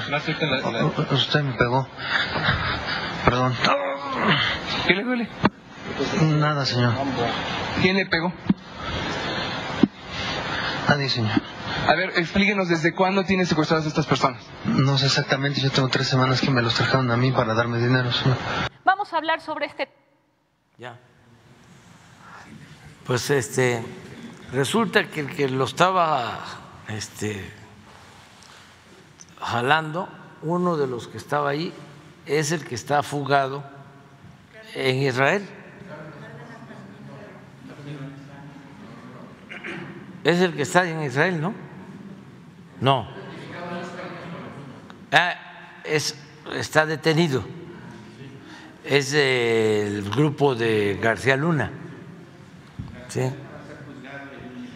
Sí, entonces sería bueno, y esto este, lo hizo Loret de Mola. Em, vamos a, a, pues a seguirlos enfrentando porque están muy molestos, pero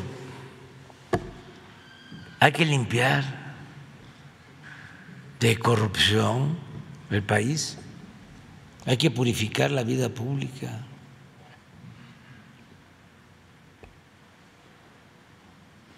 Y esto de el poder judicial, como tú lo sostienes, por primera vez hay autonomía en el poder judicial. Porque dependían los ministros del presidente.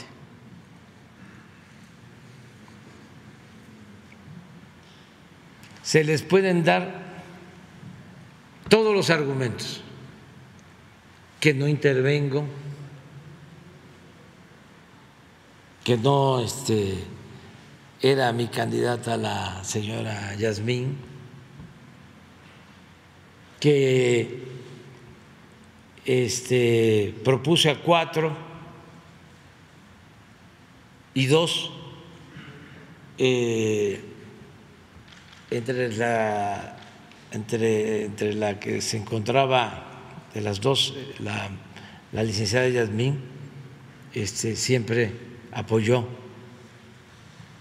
eh, nuestras propuestas. Y la licenciada Loreta. Los otros dos que propuse,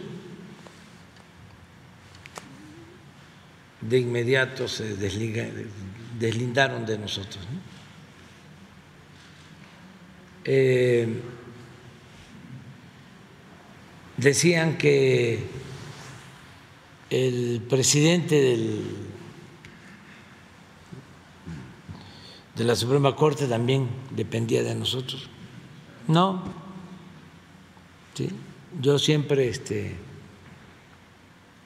lo he tratado con mucho respeto porque lo considero una gente recta, a Saldívar, aunque pues tenemos también diferencias. Y no intervine. Tan es así que un candidato, eso también es importante, porque no creo que se sepa, porque los medios no hablan de eso. ¿Quiénes votaron por quién? ¿Se sabe? No. Pues entonces yo se los voy a decir porque eh, por el habían dos candidatos al final,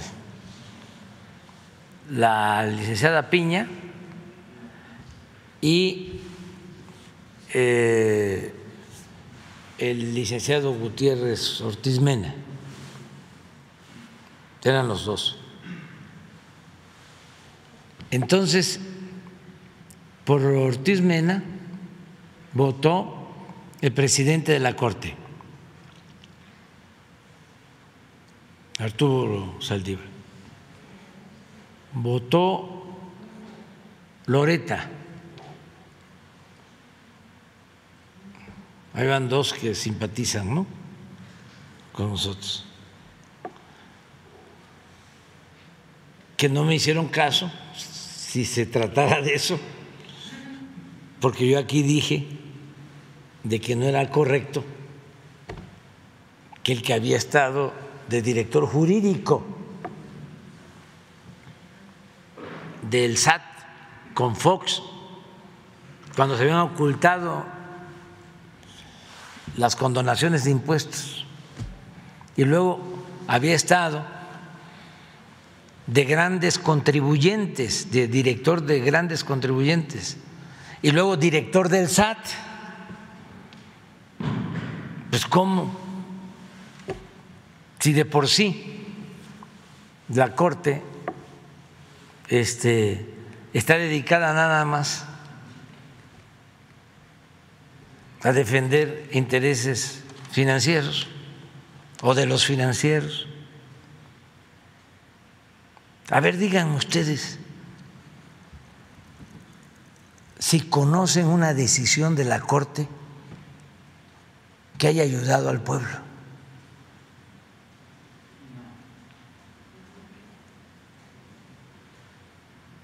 No hay nada. Al pueblo estoy hablando.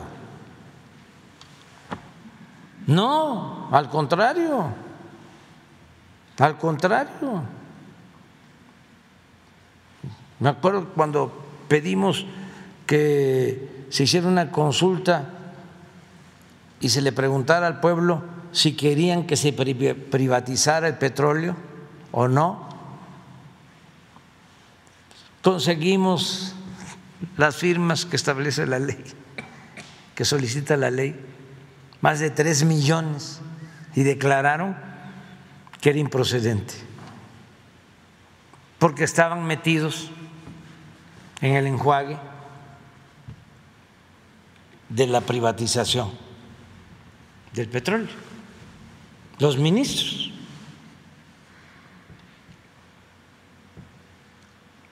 ¿Qué otra medida así? Bueno, protegieron a los factureros hace poquito. ¿Y eso qué significa? Perjudicar al pueblo. Porque es defraudación fiscal, es menos dinero a la hacienda pública y menos dinero para la gente.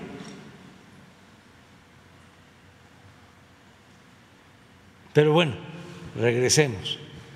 Ya llevamos el voto del presidente, el voto de la ministra Loreta, el voto de la ministra Margarita, que también este, fue propuesta por nosotros. Ay, me falta uno. El voto del que fue anteriormente presidente de la Corte, creo, Aguilar.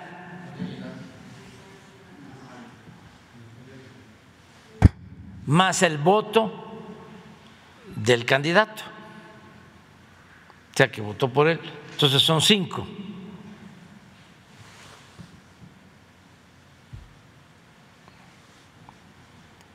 y por la licenciada Piña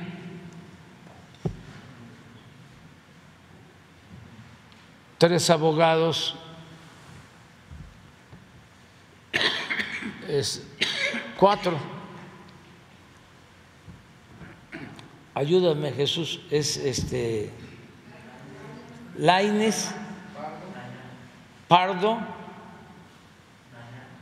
Dayan y González Alcántara, cuatro. Y Yasmín, cinco. Y el voto de la licenciada Piña, seis. Así quedó, seis a cinco. ¿Por qué no lo dicen en los medios? ¿No les parece extraño?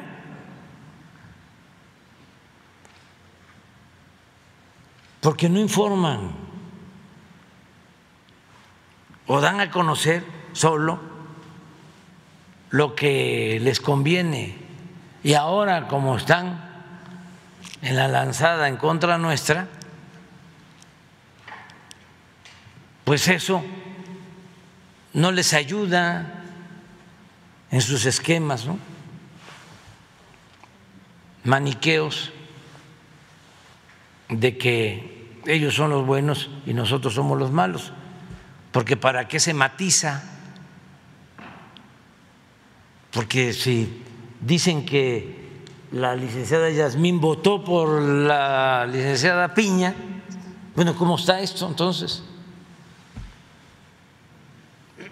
Y que el presidente de la Corte, que supuestamente era una gente allegada a nosotros, votó por el que nosotros considerábamos que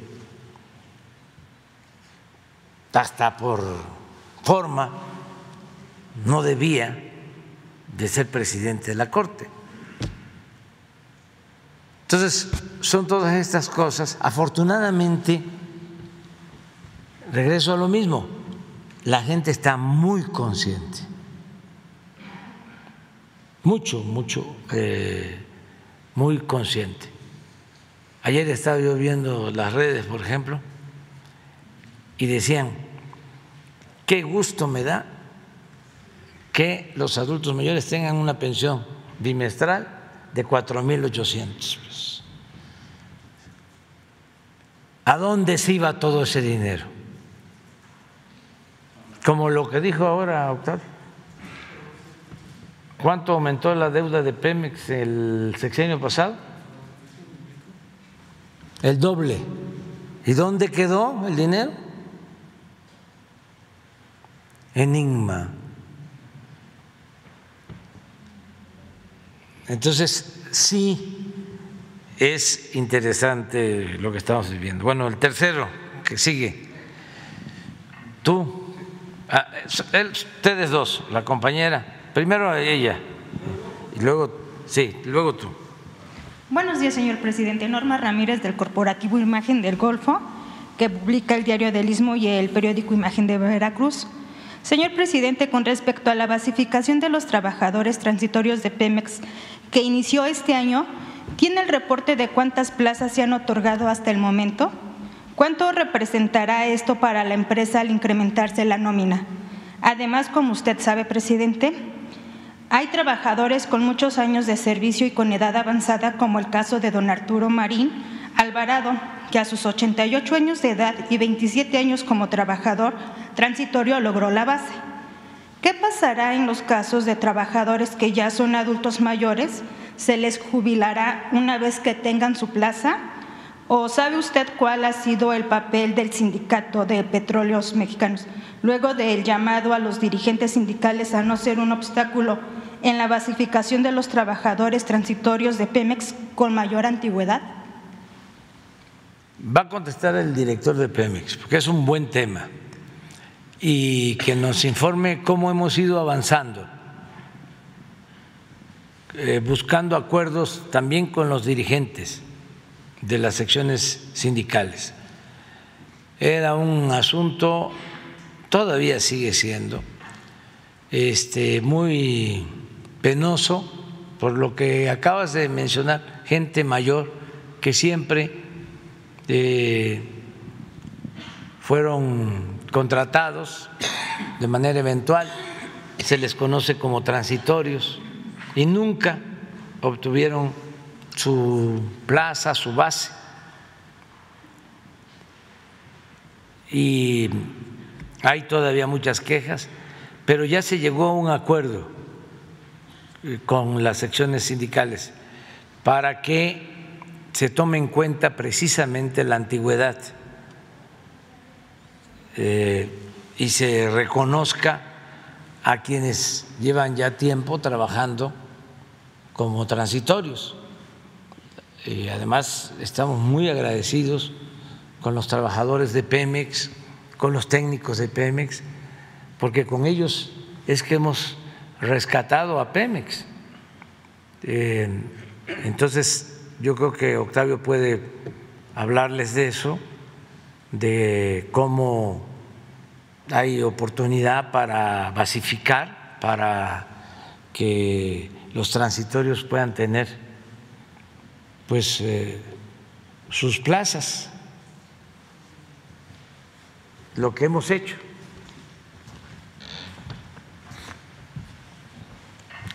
Pues comentarles que recibimos la instrucción precisa del presidente de la República de aplicarnos en el tema de la basificación de los trabajadores transitorios a partir básicamente de la antigüedad, que el criterio número uno, la antigüedad y desde luego también que sean trabajadores eh, operativos. Y hemos venido ah, llevando a cabo esta tarea, hablamos con la dirigencia sindical, eh, ellos estuvieron de acuerdo, eh, hay algunas resistencias desde luego, pero pusimos ya en funciones, señor presidente, una página electrónica en Pemex que ha tenido muchísimo éxito porque la consulta a todo el mundo, todos los trabajadores de Pemex, donde se le dan una serie de ventajas al trabajador para que ellos mismos realicen sus trámites, entre ellos el de solicitar la basificación. ¿Qué hicimos durante el año pasado? Tomamos, eh, porque tenemos las listas, tenemos las listas de los trabajadores transitorios con las antigüedades nos dedicamos a basificar a los de mayor antigüedad y hasta 15 años de antigüedad. Todavía nos quedan algunos, pero vamos a concluir en estos primeros meses de este año y la idea es que este año ya nos vayamos a basificar entre 15 y 10 años de antigüedad para que en el 24 ya queden basificados todos no implica un mayor este, incremento en la nómina porque también al mismo tiempo se está dando el proceso de jubilación. Hay mucha gente que ya están en condiciones de jubilación y que ya quieren su jubilación y esas plazas van quedando liberadas y de esa manera los transitorios van ocupando esos, este, esos espacios. De manera que vamos bien con el tema de la basificación. Ahora con la entrada de la plataforma electrónica donde los trabajadores solicitan su basificación, se nos facilita mucho. Esto que comentaban ustedes hace un momento fue muy, muy emotivo porque fue un, un adulto mayor, señor presidente, de 88 años, que tenía 30 años trabajando en Pemex y ya se le basificó. Entonces, él grabó un video pues, donde daba las gracias al presidente de la República por, por esa oportunidad. A los 88 años él pensaba que eso ya era algo imposible. Y bueno, así como él, muchísima gente que tiene edad, que ya son adultos mayores, están siendo basificados y en el momento de que son basificados, tienen todo el derecho a ser jubilados en el momento en que cumplan con los requisitos. Es, muy importante eh, un cambio que se está llevando a cabo, el de considerar la basificación a partir de la antigüedad. ¿Qué sucedía antes? Podía un trabajador de laborar 10, 15, 20 años. Eh, como eventual por contrato. Y entraba eh, después un trabajador, o sea, con menos antigüedad, venían las basificaciones y tomaban en cuenta al de menos antigüedad, porque eso correspondía y sigue correspondiendo, de acuerdo al contrato colectivo, a los líderes sindicales. Y no todos, pero había algunos, o hay todavía algunos, que hacían este, sus tranzas, ya sea que pedían dinero, lo que se decía antes, de la venta de la plaza. Se vendían las plazas. o eh, las plazas eran para los allegados, hasta para los familiares de los dirigentes. Entonces, eso ya lo estamos cuidando mucho. Y es importante que se sepa, porque si hay eh, sindicatos en donde esas prácticas se siguen presentando, pues que se sepa que estamos hablando con los dirigentes sindicales que nos ayuden para que la basificación se dé a partir de la antigüedad. Así lo estamos haciendo también en los sindicatos, que son varios, del sector salud.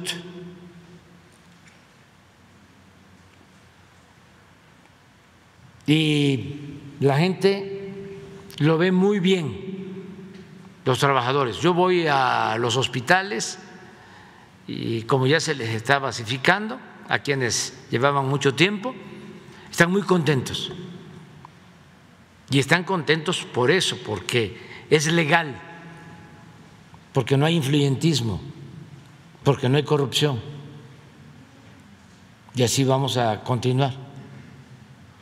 Y es buena noticia lo que acaba de comentar ahora Octavio, de que ya en unos meses más terminan hasta 15 años y luego empiezan con los de menos de 15 y que en el 24, según entendí, se va a basificar a todo el personal que trabaja en Pemex. Eso es muy buena noticia.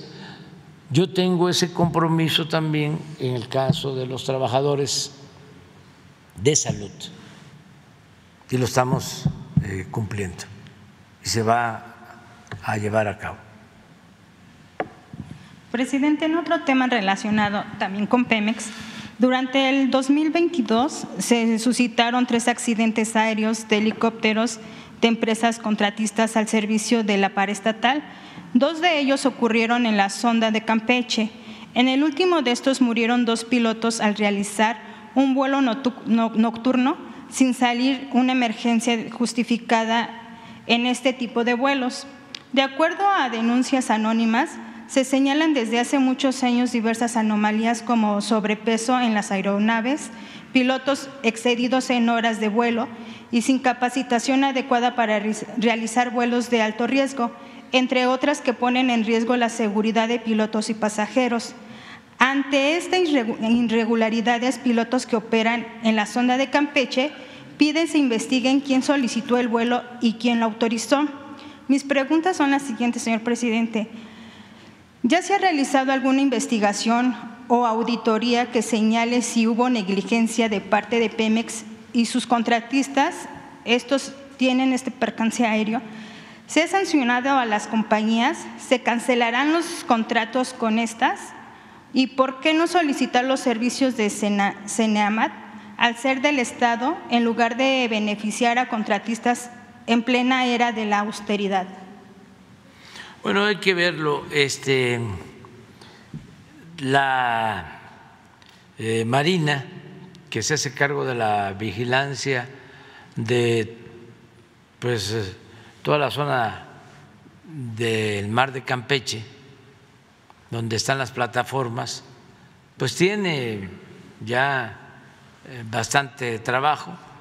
Y existen estos contratos con empresas que rentan los helicópteros para ir a las plataformas. Lamento mucho lo que pasó, fue hace aproximadamente una semana, diez días. Eh, perdieron la vida dos pilotos, un piloto y el copiloto, este, cayeron en el mar. Em, se está haciendo la investigación que corresponde, pero lo que tú planteas es eh, algo que podría verse con la Secretaría de Marina, que en vez de hacer estos contratos si no existe la capacidad suficiente si no hay el profesionalismo suficiente, si no se les paga bien a los pilotos, si se corren riesgos, si se eh, están desplomando, cayendo, si hay accidentes este, en estos helicópteros, pues que se busque una solución de fondo. Yo creo que Octavio podría decirnos cómo está esta situación. Sí, con relación al accidente al que se refieren, eh, era, un, era el quinto viaje que realizaba ese helicóptero ese día y básicamente era para llevar víveres a uno de los puntos más lejanos de la plataforma de Campeche, Cayo Arcas, una plataforma que hay en Cayo Arcas que debe estar más o menos como a 170 kilómetros de, de Ciudad del Carmen fue el quinto viaje. De lo que se sabe con certeza es de que ya era una hora avanzada de la tarde-noche, que la investigación va a determinar por qué razón se estaba volando en esas condiciones. Evidentemente fue un accidente porque no era el único helicóptero, iban tres, eran cuatro helicópteros y el que no llegó fue este helicóptero que sufrió el, percance, la caída y la muerte del piloto y del copiloto. Bueno, Pemex tiene estos contratos. Eh, ojalá que la Secretaría de Marina tuviera la capacidad en tema de helicópteros para cubrir la necesidad que tiene Pemex del de, uso de helicópteros. Son cientos de viajes que se hacen, no solo con, para el transporte de personal, sino para el transporte de, sobre todo de víveres, ¿no? Y de algún que otro eh, eh, material que se requiera en, en, los pozos. Entonces es una necesidad, el, el hecho de contratar a estas empresas, se les piden todos los requisitos, se supone que se cumplen con todos los requisitos, y yo creo que la investigación eh, va a determinar cuál fue la causa de, este lamentabilísimo accidente. ¿no?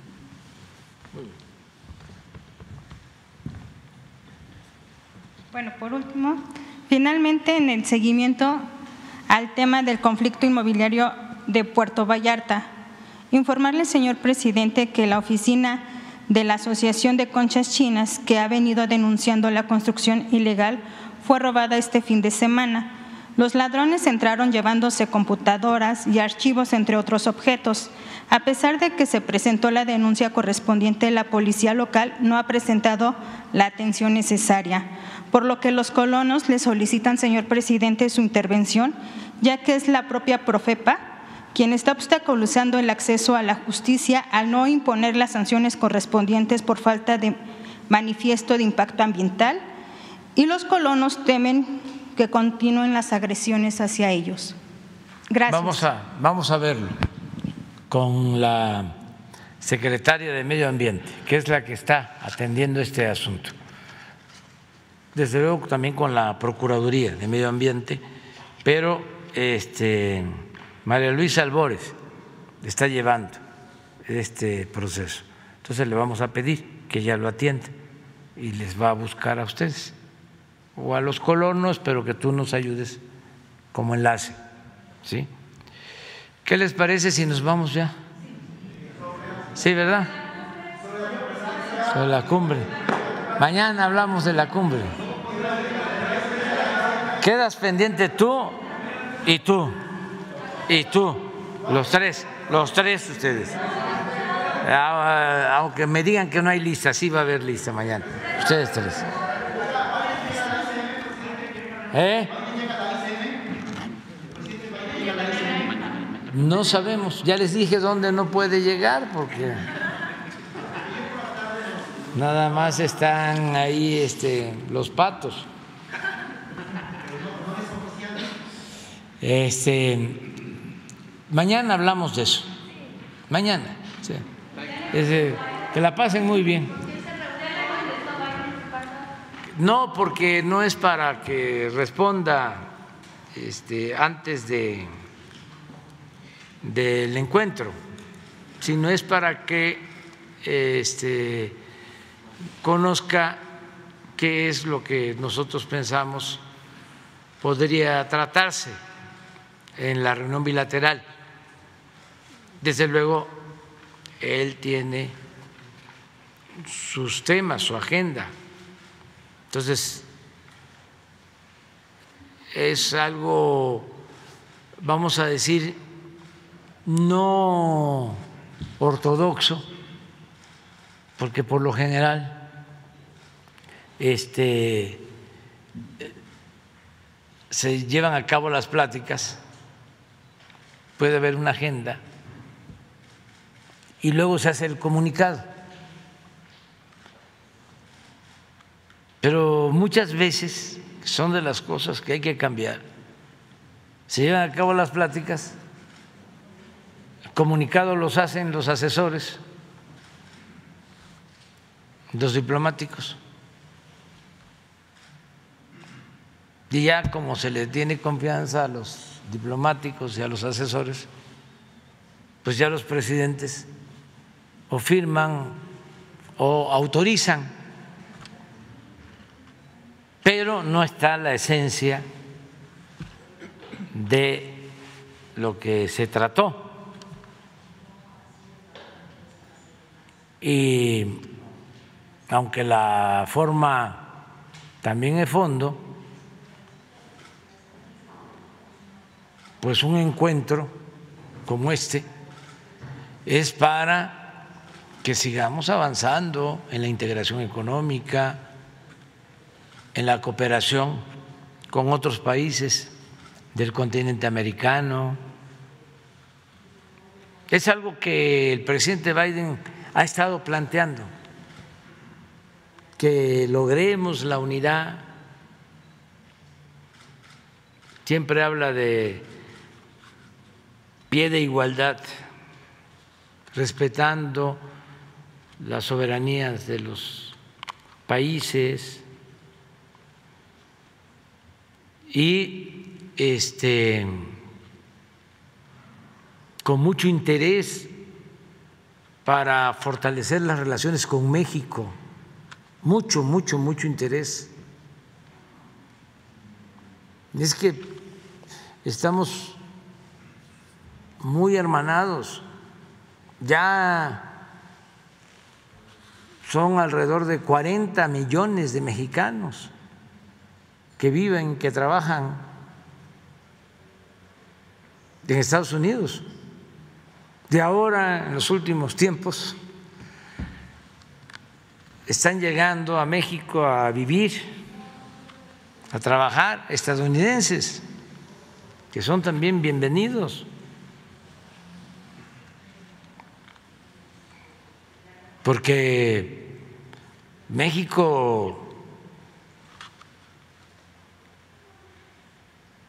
es muy atractivo, mucho, muy atractivo. Este da muchísimo gusto, me decía Beatriz, que en Brasil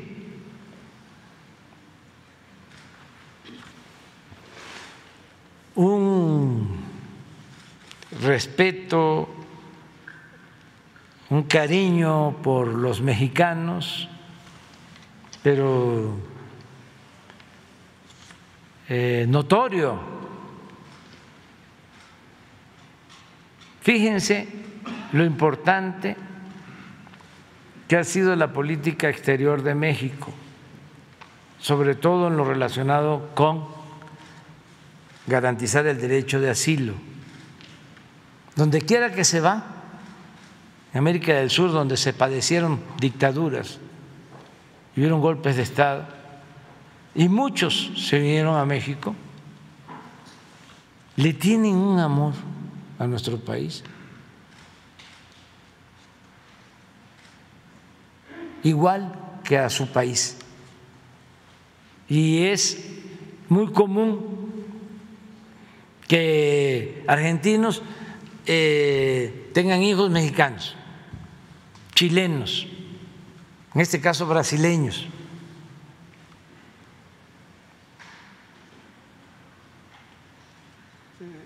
del exilio.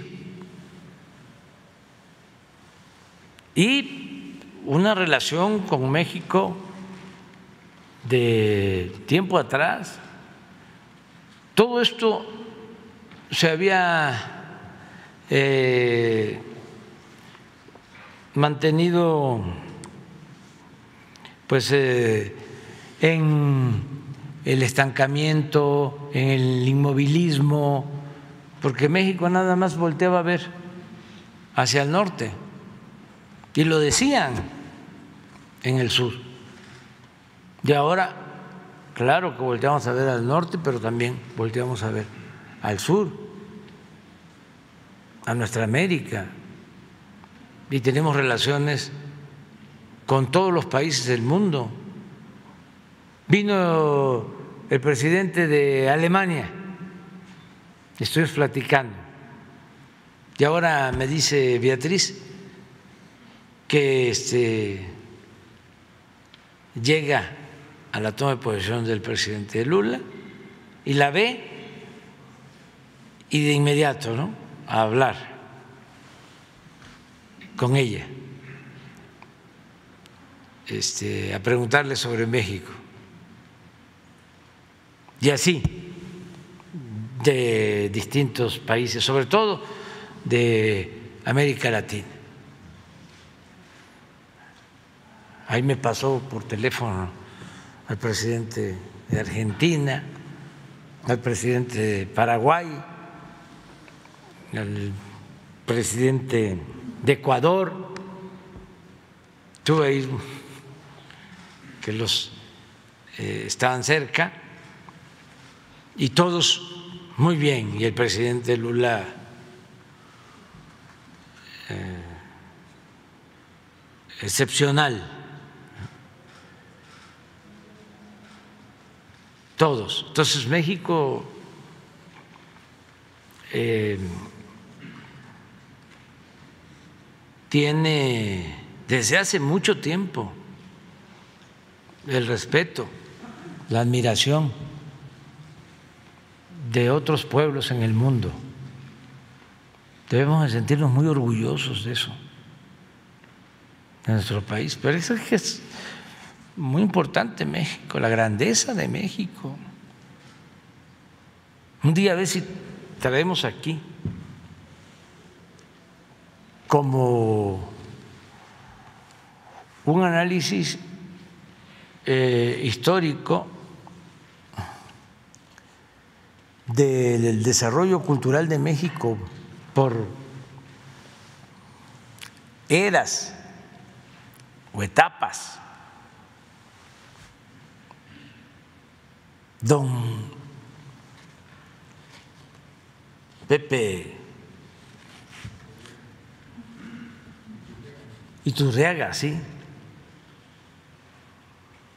y Vasconcelos también lo decía este, don Pepe decía de que todavía, con todo respeto, ¿no? bastaban los búfalos en lo que hoy es Nueva York y ya en México habían universidades y bibliotecas.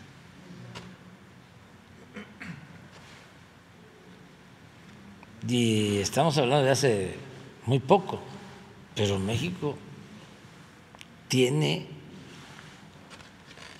culturas milenarias. Vasconcelos también decía lo mismo en Ulises el criollo. Escribió de cuando le tocó vivir de niño allá en la frontera, allá en Piedras Negras, y que se peleaban los niños de Estados Unidos y de México, y los insultos y todo.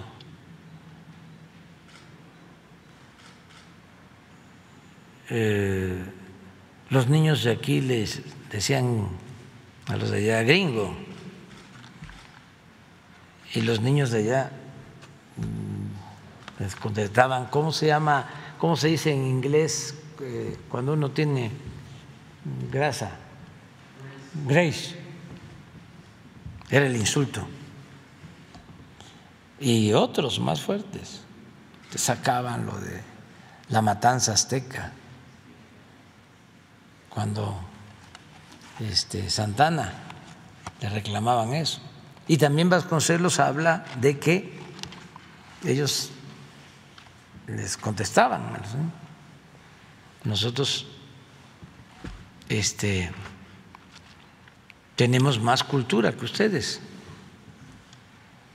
Ya esas rivalidades ya no existen. Ahora ya todo es santa paz, amor y paz.